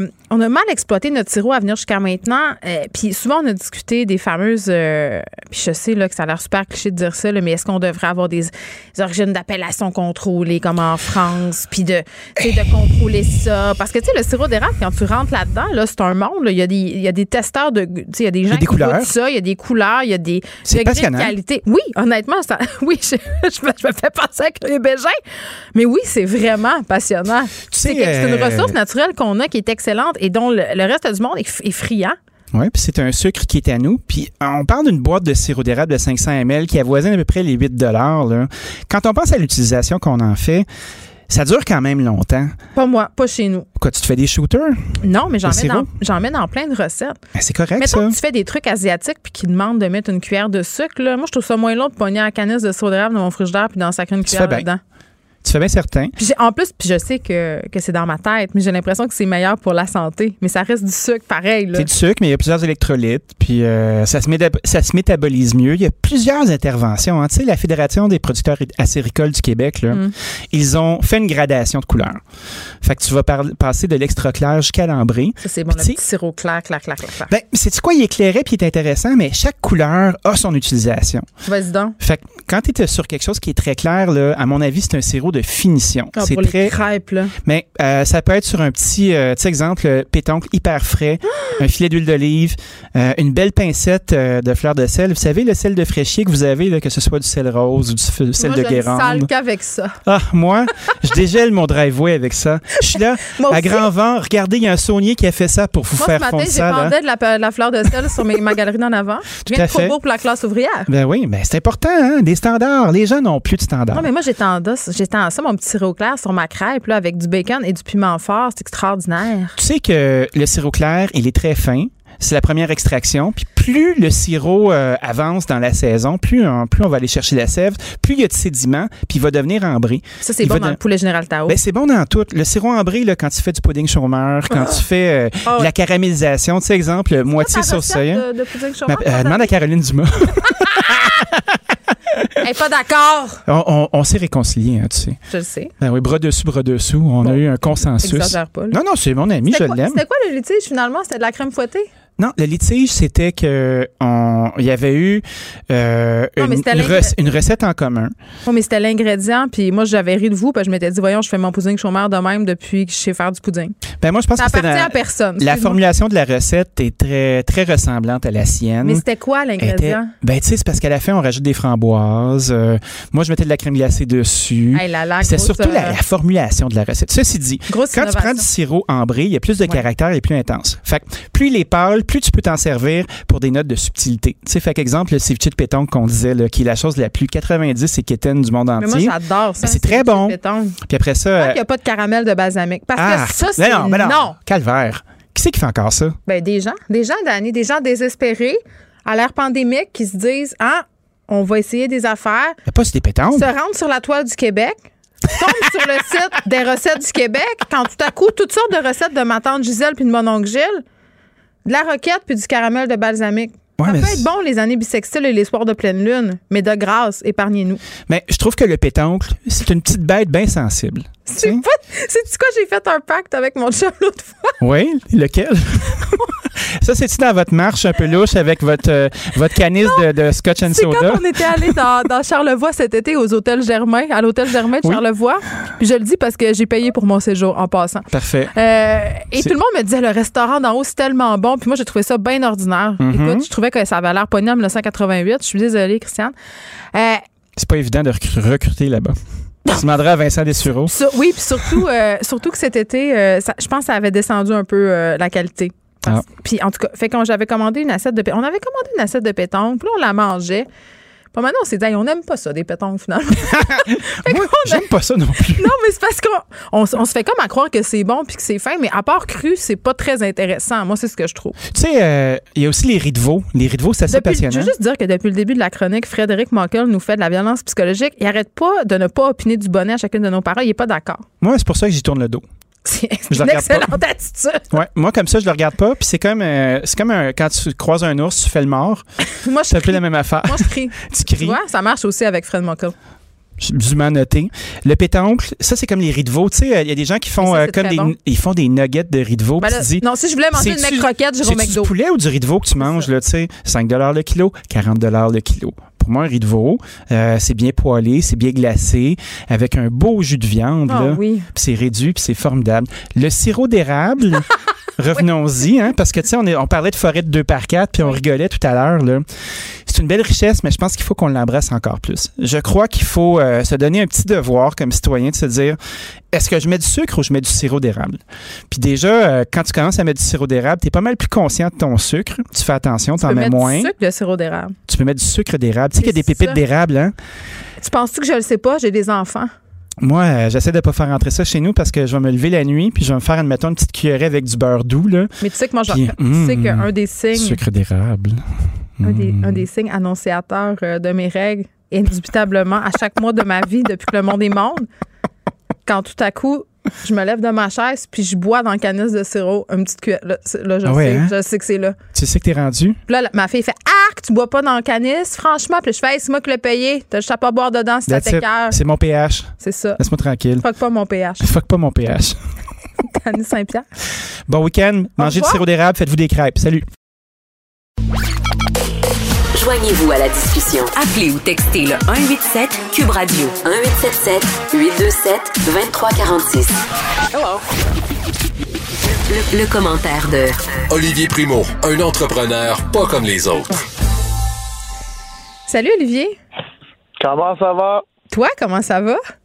Il fait beau, il fait soleil. Je suis assis dans mon auto devant notre nouveau IGA familial et je m'en vais aider mon père à placer des fruits et légumes. Tout va bien. Bon, tu regardes ton Twitter? Ben oui, je réponds en plus, tu le sais, moi je me cache jamais. Bon, Olivier, écoute, on va se parler euh, de la bourse, puis on va se parler euh, de GameStop, mais avant, j'étais particulièrement contente de t'avoir euh, aujourd'hui dans l'émission. Des fois, l'actualité fait bien les choses parce que depuis tantôt que je vais passer des affaires sur mon Twitter te concernant, puis là, je me suis dit, écoute, je vais y poser directement la question, puis on va avoir une vraie discussion, comme ça, les gens vont pouvoir peut-être passer à d'autres choses. Te passer une petite annonce d'un site de nouvelles qui s'appelle Beach News Everyday. puis je dois dire que j'y vais assez régulièrement sur ce site-là. C'est assez euh, divertissant. C'est ça. Bon. Attends un peu. Là, là, il y, a des fleurs. Là, le pot s'en vient. Bon. bon, euh, tu fais une offre d'emploi. En gros, euh, tu cherches des rédacteurs et là, tu dis que tu payes 5$ par article. Et là, tu as la moitié de la FPJQ qui a fait un post pour dire que ça n'avait pas de bon sens. Euh, faut dire, attends une minute. faut dire que l'autre moitié, mais et même ceux qui ont posté m'ont écrit en privé pour me dire, on le sait que presque tout le monde fait ça maintenant et c'est la réalité 2021. Et là, je vais mettre tout le monde en situation. J'ai un blog qui s'appelle Beach News Everyday, comme tu disais. On reprend euh, des sujets, des articles d'un peu partout sur la planète et à Montréal, bien sûr, dans l'actualité. Les 26 chroniqueurs que j'ai à l'interne. Mais ben, appelle pas ça des chroniqueurs, par exemple. appelle ça des rédacteurs, là. Des rédacteurs, excuse-moi, rédacteurs. Euh, prennent ce genre d'article-là, les réécrivent dans leurs mots, dans leurs commentaires, mettent le lien du crédit, bien sûr, parce que c'est le truc le plus important, et euh, tu peux aller voir l'article original et tout ça. Oui, mais Olivier, faut savoir, Olivier, je sais, 5 piastres. Je le sais, mais attends, il faut savoir que ça prend 8, 7 minutes des fois faire ça. Des fois, c'est juste une phrase en haut et on met le lien de l'article c'est pas ça, Olivier. Le moi, par exemple, quand j'écris mon article pour le Journal de Montréal, je suis pas payé à minute, là. Tu comprends? Je sais, mais c'est pas toi que je paye, c'est le rédacteur que moi je paye. Je comprends tout ça. J'ai dit que j'allais rectifier le tir, excusez. On, on, apprend tous de ses erreurs. Moi, tu sais que je me cache jamais devant. Oui, mais justement, qu'est-ce que qu'est-ce que tu apprends parce que tu sais pour vrai puis moi je je veux juste jaser avec toi là dans le sens mon but c'est pas de te planter là mais tu sais on parle de la crise de contenu des médias, on parle des journalistes qui ont de plus en plus de la misère à joindre les deux bouts, les journalistes qui sont pigistes parce que justement on engage toutes sortes de rédacteurs pour écrire des nouvelles qui sont en fait du clickbait qui nous divertissent, mais reste qu'à un moment donné, on n'a plus de place pour l'information de qualité, les gens qui veulent gagner leur vie en travaillant dans les métiers de l'information, ben c'est sûr que quand ils voient des choses comme ça, quand ils voient des articles à 5 piastres passer, ça devient décourageant et ça contribue à la perte de qualité des médias. Tu sais, ça, il faut être conscient de ça quand on a une plateforme, quand on a un pouvoir comme le tien, non? Je le comprends à 100% mais il faut savoir aussi, puis je vais, je, vais, le redire encore, puis je vais pas satisfaire tout le monde comme je fais depuis que je suis né, mais j'envoie quand même le lien vers la vraie article euh, pour que tu justement aller le vrai contenu de la personne qui a pris le temps et qui est payée pour le faire. Je comprends ce que tu me dis, le, fameux clickbait, c'est comme ça qu'on fait de l'argent avec les, les avec les médias web. Euh, je ne sais pas le pourcentage exact, mais 95 des, euh, des blogs sont comme ça sur la planète en ce moment. Mais c'est un problème. Je sais que c'est un problème, mais est-ce que c'est est-ce que c'est moi qui va le résoudre? Ben, tu, peux contribuer quand même à rémunérer des rédacteurs à, mettons, un tarif un petit peu plus acceptable. Disons ça comme ça. Mais là, tu me dis que tu t'engages à le faire. Je m'engage à le faire, mais il faut savoir que j'en ai qui en écrivent 10-15 par jour. Bien, ils sont ah, niaiseux. Ils sont niaiseux parce qu'ils contribuent à la dépréciation de notre profession. Quand tu acceptes de travailler à ce prix-là, tu fais du mal à tous les journalistes, tous les rédacteurs.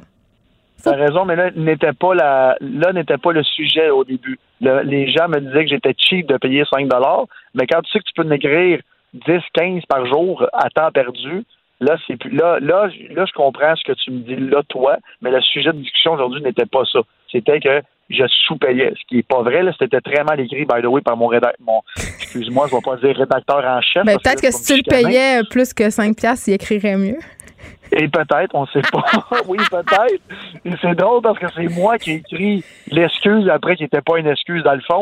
Et là, tout le monde m'a dit J'espère que tu l'as pas payé plus que 20$. Puis j'étais comme ah, peut-être. En tout cas, ben garde, Olivier, moi, je voulais juste qu'on jase de, ça ensemble, peut-être avoir ben, l'occasion de, de, réfléchir à tout ça parce que, tu sais, je pense que tu as le pouvoir de faire en sorte. raison. Euh, de peut-être un peu changer la mentalité. Je comprends qu'il y a des gens qui acceptent de travailler pour ce tarif-là, puis on, on nous vend un peu cette idée d'avoir de la visibilité de se faire connaître dans le milieu puis d'avoir des gigs plus tard.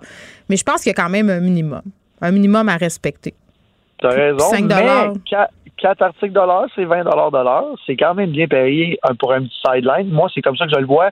Là, je sais que je vais en appliquer plusieurs. Dans mon modèle d'affaires, c'est comme ça. Je comprends que le contenu original vaut beaucoup plus cher que ça, et c'est pourquoi mon site web est, incapable de payer des rédacteurs aussi cher que ça, parce que mon modèle n'est pas ça. C'est du clickbait, puis tout le monde le sait. Là. Je comprends, mais pour aller chercher les articles que tu réécris, il y a des journalistes qui ont été payés pour ça.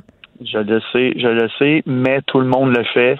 Mais là, ça, c'est pas un artiste. C'est pas un argument, tout le monde le fait. Je sais que je fais partie du problème. J'ai dit que j'allais rectifier le tir. J'ai mis en pause ça va être mon, combien? mon blog en fin de semaine. Je sais pas, là, c'est ça. Faut que je fasse mes calculs, là. Faut que je fasse mes calculs. Appelle, appelle Pierre Carl, il va te donner des bons conseils. Non, là, c'est là, on, va pas mélanger deux choses. Je fais mes calculs, pour on s'en parle dans le OK, fais tes recherches, Olivier. Oui, exactement. OK, euh, petit retour sur le dossier GameStop, quand même, euh, saga boursière forte en vente. Oui. Dans le fond, là, je voulais parler de GameStop, mais en, même temps, je voulais parler un peu de la, bourse au complet là, en 2020, même en 2019. Ben oui. Euh, euh, puis depuis le début de 2021, il y a tellement de compagnies licornes. Pour ceux qui connaissent pas ça, les compagnies licornes, c'est des compagnies qui valent plus d'un milliard euh, à leur boursière. Mm-hmm. Le marché en ce moment est tellement volatile, est tellement énorme parce qu'il y a tellement d'argent disponible. Là, les gens vont dire, mais comment il, ah, il fait pour avoir de l'argent? Parce qu'on est en pandémie mondiale, on est supposé de tout manquer d'argent. Bon, bien sûr, les riches s'enrichissent, ça, tout le monde le sait, mais la bourse est tellement rendue facilement accessible à tout le monde. Les, gens sont tellement capables de s'informer. Et l'autre truc, c'est que les personnes comme moi, par exemple, ou des gros, gros influenceurs aux États-Unis, quand ils parlent d'une valeur d'une action, on parle de GameStop, euh, de, de GameStop, c'est exactement ce qui est arrivé. Ou quand Elon Musk tweet quelque chose sur sa ben, compagnie. C'est ça. On a un nouveau phénomène quand même. Là, le phénomène des traders privés, aussi des groupes de, traders qui ont l'impression euh, qu'ils peuvent faire bouger le cours de la bourse ou qui peuvent euh, s'échanger des conseils. Ça, on voyait peut-être moins ça. Avant, il va falloir que les marchés s'adaptent à tout ça. Exactement, mais je me demande comment ils vont s'adapter parce que tu sais, il y a eu il y a, il y a, il y a, le voyons, j'ai un blanc de mémoire, la sécurité des marchés financiers. L'autorité des marchés euh, financiers. financiers. J'ai fait quatre fautes dans, le dans la même phrase. Ça va, je suis là, je gagne plus que 5 piastres. C'est, je m'en allais dire, c'est pour ça que je, gagne plus que 5 dollars pour que faire corriger mes textes. Euh, mais en même temps, c'est ça parce que demain matin, si je dis partout, euh, écoute, euh, moi j'investis là-dedans, ce que j'ai le droit de faire en passant. Là, euh, ça se peut que l'action s'envole. Je vais donner un petit exemple. Quand j'ai commencé à parler des cartes de sport, puis on s'en est parlé euh, au début de l'année, les cartes au Québec, puis j'ai eu tellement de messages de magasins de cartes, ça fait exploser nos ventes. Les gens, les jeunes sont allés au Walmart, ont visé des, vidé des étagères, puis tout ça. Puis tu sais, j'ai pas parlé. J'ai parlé de bourse un petit peu il y a un ou deux mois, et j'ai eu tellement de messages de jeunes. Puis là, c'est ça que je me demandais j'avais peur un peu aussi parce que, tu sais, maintenant, tu as une carte de crédit, tu as 18 ans, tu t'en vas downloader une application, tu peux jouer à la bourse et c'est le cas de le dire. Si tu connais pas ça, tu joues à la bourse. c'est important de savoir dans quoi tu investis. Dans la compagnie, il faut que tu la connaisses. Là, tu vois les flambées GameStop, là, plus 350% dans une journée. Les gens, il y en a qui se sont mis millionnaires, il y en a qui ont tout perdu aussi parce que ça, ça monte, ça descend, ça monte, ça descend. Et tout ça à cause des influenceurs aux États-Unis. Mais il faut savoir quand se retirer aussi, là, ça, c'est pas évident. Mais non, mais non, c'est pas, euh, évident. Il faut savoir aussi que dans le marché public, il faut qu'il y ait de la demande pour que tu puisses vendre des actions. Fait que quand tout le monde achète, achète, achète et personne vend, ben là, ça va mal. Fait que là, la, valeur monde diminue et tout ça. Mais je pense que ce facteur-là va s'aggraver, si on peut dire en parenthèse, surtout cette année. Il y a tellement, tellement d'argent qui se lève. Justement, on parlait des licornes, euh, Airbnb et DoorDash qui sont rentrés euh, en bourse juste avant Noël ils pensaient lever des, trucs comme 20 ou 30 milliards, ils ont levé presque 100 milliards, et là, l'action continue à monter. Des compagnies qui n'ont jamais fait d'argent et qui en feront peut-être jamais même, comme Tesla, qui n'a pas fait d'argent dans Mais ça, c'est de la bourse spéculative. C'est toujours euh, excessivement risqué d'investir là-dedans. Puis après ça, tu sais pas non plus qu'est-ce qui va se passer avec tout ça. Ça peut s'effondrer à tout moment. Il faut que tu sois prêt à perdre ton argent, puis il faut que tu sois prêt aussi à peut-être être patient, parce que c'est ça qui est stressant quand tu investis de l'argent en bourse, à mon sens, c'est qu'il y a de la fluctuation. Puis pour les gens qui se mangent euh, le front avec les dents d'en bas à l'idée de perdre trois piastres, c'est peut-être pas pour eux autres. Là. Non, c'est pas pour tout le monde. Puis tu sais, tu le disais, c'est parce que le problème en ce moment, c'est que avec les réseaux sociaux et tout ça, l'information est tellement facile T'as-tu l'impression, Olivier, qu'avec la pandémie aussi, étant donné qu'on a plus de temps, il y a des gens qui se sont comme développés un appétit pour ça? Parce qu'on le voit surtout dans le cas de GameStop, ce sont des majoritairement des jeunes, des jeunes hommes. Tu sais, ça fonctionne un peu comme un jeu vidéo, les applications pour ben se pratiquer à la bourse. Donc là, ils se mettent à lire là-dessus, deviennent des geeks un peu, puis là, euh, boum, ça favorise ça. Et là, on voit des phénomènes comme ça qui sont peut-être augmentés à cause de la pandémie. À 100% Puis l'autre chose aussi, c'est que, comme je disais, c'est tellement facile, facilement accessible. Fait que là, tu suis des personnes qui jouent à la bourse, comme Dave Portnoy aux États-Unis, qui est le propriétaire de Barstool, qui est un énorme, énorme influenceur là-bas. De l'autre côté, qui investit dans tout, dans le gaming, etc. Lui, quand il dit j'achète cette action-là, l'action pendant la journée explose. Non, mais il est déjà trop tard. Quand ces influenceurs-là disent j'achète telle affaire ou quand ça se ramasse dans les journaux. Pas pour lui, parce que lui, il a déjà investi avant de dire. Oui, mais il a fait la passe, c'est ça. Exactement. Fait que là, c'est là, on parlera des stratégies après qui sont, il y en a qui sont illégales. Mais maintenant, avec les réseaux sociaux, c'est tellement une zone grise parce qu'avant, on appelait ça un délit d'initié. Mais maintenant, avec les réseaux sociaux, c'est plus ça. Tu peux acheter pour un million d'actions de Tesla, puis après dire Ah, avec Tesla, euh, ça va exploser, mais toi, tu as déjà fait ton argent, ton argent est déjà placé. Euh, oui, mais sur le plan éthique, ça pose toutes sortes de questions. Oui, mais avec les réseaux sociaux, encore une fois, c'est une zone extrêmement grise. Fait quand on dit que les marchés euh, financiers, il va falloir qu'ils se mettent le, nez là-dedans, c'est important parce que là, demain matin, moi, si je dis allez acheter un, penny stock, là, penny stock, pour ceux qui connaissent pas ça, c'est des, actions qui se qui se qui se voyons, j'ai juste tradé en tête là, qui se qui s'échangent en bas de 1 dollar, penny stock. Euh, je sais qu'il y a plein de jeunes qui vont se lancer là-dedans. Fait que, c'est très, très dangereux. Puis ils vont se lancer là-dedans sans absolument connaître rien, rien sur la compagnie parce que moi, je vais avoir dit, allez-y. Et l'autre truc aussi, puis là, c'est le gros truc aussi que à New York, tout le monde parle de ça. Pendant la pandémie, le monde veut se faire de l'argent rapidement et ils pensent que la bourse, c'est facile de faire de l'argent rapidement. Ce qui n'est pas vrai, tu peux en perdre énormément rapidement mm. aussi. Fait que euh, ça va être un dossier à suivre, mais là, avec le, truc de GameStop, là, c'est ça, c'est la, folie furieuse. Là, puis là, depuis deux jours, c'est c'est juste ça. Puis là, je regardais le cours de l'action tantôt, j'ai dit ben, ça va s'effondrer. Eh bien non, c'est super haut. Non, c'est vrai. Euh, bon, fait qu'avec le pouvoir viennent de grandes responsabilités. Euh, c'est le cas pour la bourse, puis c'est le cas aussi quand on a des sites web de contenu, Olivier. OK, Hélène, j'ai compris. Merci du conseil. Je vais rectifier Mais écoute, tu sais que je suis une mère de famille. Euh, je suis comme un peu ta mère. c'est drôle parce que je parlais de ça à mon père tantôt, puis il était comme Pourquoi ton site web, tu fais de l'argent? Il comprend absolument rien là-dedans. Je suis comme laisse faire. C'est pas grave. Va placer, va placer des fruits et légumes, ça va te rendre zen, puis tu vas penser à d'autres choses. Bon week-end. bye. bye. Pour elle, une question sans réponse n'est pas une réponse. Geneviève Peterson. Cube Radio.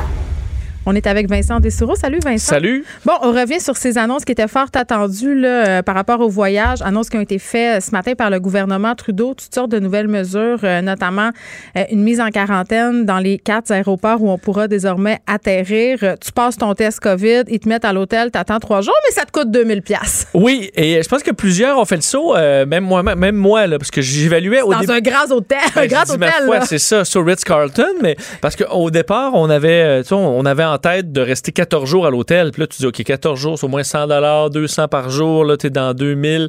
Mais là, c'était pour 3 jours, 2000. Tu vois, on se dit, où est-ce qu'il a pêché ça? Puis là, des fois, M. Trudeau, entre l'anglais puis le français, tu disais, y a-tu dit jusqu'à 2000? Y a-tu dit à partir de 2000, Au début, environ 2000. En français, il a dit jusqu'à 2000 C'est ça. Ben, à un moment donné, c'était plus ça. Alors, j'ai vu, c'est promené un peu dans... Euh, alors, euh, l'explication, en fait, euh, le, le, ministre fédéral de la Sécurité publique et de la protection civile, Bill Blair, qui a donné un peu plus de détails sur pourquoi ça coûte 2000. C'est pas parce qu'on vous envoie dans une immense suite au centre-ville. C'est en raison de, d'énormes coûts. Et c'est pour ça qu'on se rend compte, 14 jours ça coûterait vraiment cher parce que euh, c'est en raison des dépenses qui s'ajoutent en termes de sécurité, euh, des euh, protéger les travailleurs qui vont être dans ces hôtels-là. donc la logistique, c'est pas juste tu vas à l'hôtel puis tu vas à la réception parce qu'évidemment s'il y a quelqu'un qui arrive avec le variant puis qui le donne à tout le monde dans l'hôtel, t'es pas mieux parce que là tu prends des passagers qui ont pas la, la COVID, qui ont pas le variant puis tu leur donnes. Alors là puis deux jours après tu renvoies dans, chez eux puis là s'ils respectent pas ben là ça fait encore pire. Donc je comprends que ce 2000 $-là, ça sera pas pour aller au spa puis se faire livrer du homard euh, par le, le, service au champ. Tout à fait. Donc, il y a beaucoup de coûts de sécurité, de logistique, euh, des mm. équipements, euh, les tests. Alors, tout ça fait une facture d'à peu près 2000 Je pense qu'il n'y a pas beaucoup de monde que ça, ne refroidit pas. Là. Oui. Ben, ça, doublé au fait qu'on cloue les avions au sol en destination du Mexique et des Caraïbes, je pense que c'est assez pour dissuader les gens. Geneviève Guilbeault, euh, on a réagi au gouvernement tantôt lors d'un point de presse, montrait satisfait des mesures globalement, mais avait quand même des questions, notamment sur la date effective de ces mesures-là, parce qu'on sait que pour les vols, c'est à compter dimanche. Pour le reste, on n'a pas tellement de réponses. Non, on a dit début février, donc on comprend qu'on est en train de mettre... Ça, c'est lundi. oui, exact. Hein. le plus... En fait, c'est même pas, j'ai même pas dit début février, j'ai le plus tôt en février. ça, c'est comme quand je dis à quelqu'un que je vais répondre à son courriel en début de semaine. ça, c'est un truc pour dire jeudi. tout à fait, effectivement. Donc, euh, les détails de ça, on les verra. On comprend que c'est compliqué. Il y a de la logistique et ça prendra un certain temps. On n'a pas voulu donner une date là-dessus. Euh, là où on a du nouveau, par contre, c'est sur les policiers du Québec, la Sûreté du Québec, qui, on le sait, euh, peuvent maintenant, fait, depuis vendredi, rendre visite aux voyageurs qui sont en quarantaine, mais ne pouvaient pas donner de constat d'infraction. là, fallait faire, en fait, que le, confier le dossier aux, aux autorités fédérales. Ouais. ça rendait ça très compliqué. Pourquoi? C'était pas fait déjà? Des problèmes, il manquait des documents au DPCP et compagnie. Là, euh, c'est réglé. Dès lundi, la Sûreté du Québec, si vous êtes en quarantaine, peut cogner chez vous. Mais si vous n'êtes pas là, si vous respectez pas le confinement, si vous respectez pas votre quarantaine, ben la Sûreté du Québec pourra directement vous donner un constat. Ça, c'est une excellente chose. Euh, mais nonobstant ça, euh, M. Trudeau disait si vous avez un test négatif, vous devez vous isoler chez vous 14 jours et avoir un plan de quarantaine clair ça va être quoi les moyens pour vérifier? Moi, je me pose la question parce que, à part la délation, parce que les policiers ne viennent pas cogner chez vous pour le fun, faut que quelqu'un dénonce, comme on l'a vu, peuvent pas traquer nos cellulaires. Ça demeure quand même excessivement compliqué de ben, vérifier. on peut aller cogner chez quelqu'un qui est en quarantaine, là, qui va avoir son adresse notée, les policiers, de, ce que je comprends, il va avoir une vérification, peut-être pas beaucoup plus aléatoire. je pense qu'il faut que tu crées assez de stress pour euh, empêcher les gens de le faire. Il faut quand même que tu aies une chance qu'il y ait un policier qui cogne à ta porte et que si tu es à l'épicerie, ben, ça va te coûter une fortune et euh, peut-être même plus. Donc, euh, ça va falloir que ce soit clair. Parce qu'on sait par rapport aux fameux variants, en ce moment, on a huit personnes au Québec euh, qui sont revenues avec le variant britannique, dont une personne qui revenait de voyage, qui a infecté trois personnes de sa famille et qui n'avait pas respecté sa quarantaine. Oui, j'ai l'impression que sur le variant, on est comme à essayer de gérer le variant et pas à juste empêcher que le variant arrive. Ah, ça, ça m'inquiète un peu, justement. On est, euh, alors que dès que tu as un variant beaucoup plus contagieux, ben, il risque de prendre la place de l'autre. On annonçait des sommes euh, à l'INSPQ, notamment sur ce variant-là. Moi, je pense qu'on devrait davantage en parler. Je suis en même place que toi parce que ça demeure très inquiétant et c'est utopique aussi de penser que ça se rendra pas jusqu'à chez nous. C'est déjà là. Tout à fait. C'est une question de temps. Donc, euh, je comprends ralentir, mais je pense qu'il faut y aller assez raide. Merci, Vincent. Merci. Écoute tantôt avec Mario. Merci, Frédéric Mocker à la recherche. Sébastien Sébastien Laperrière à la mise en onde, Luc Fortin, Maude Boutet. Merci à vous aussi, les auditeurs, d'avoir été avec nous. On se retrouve lundi, 13h. Cube Radio.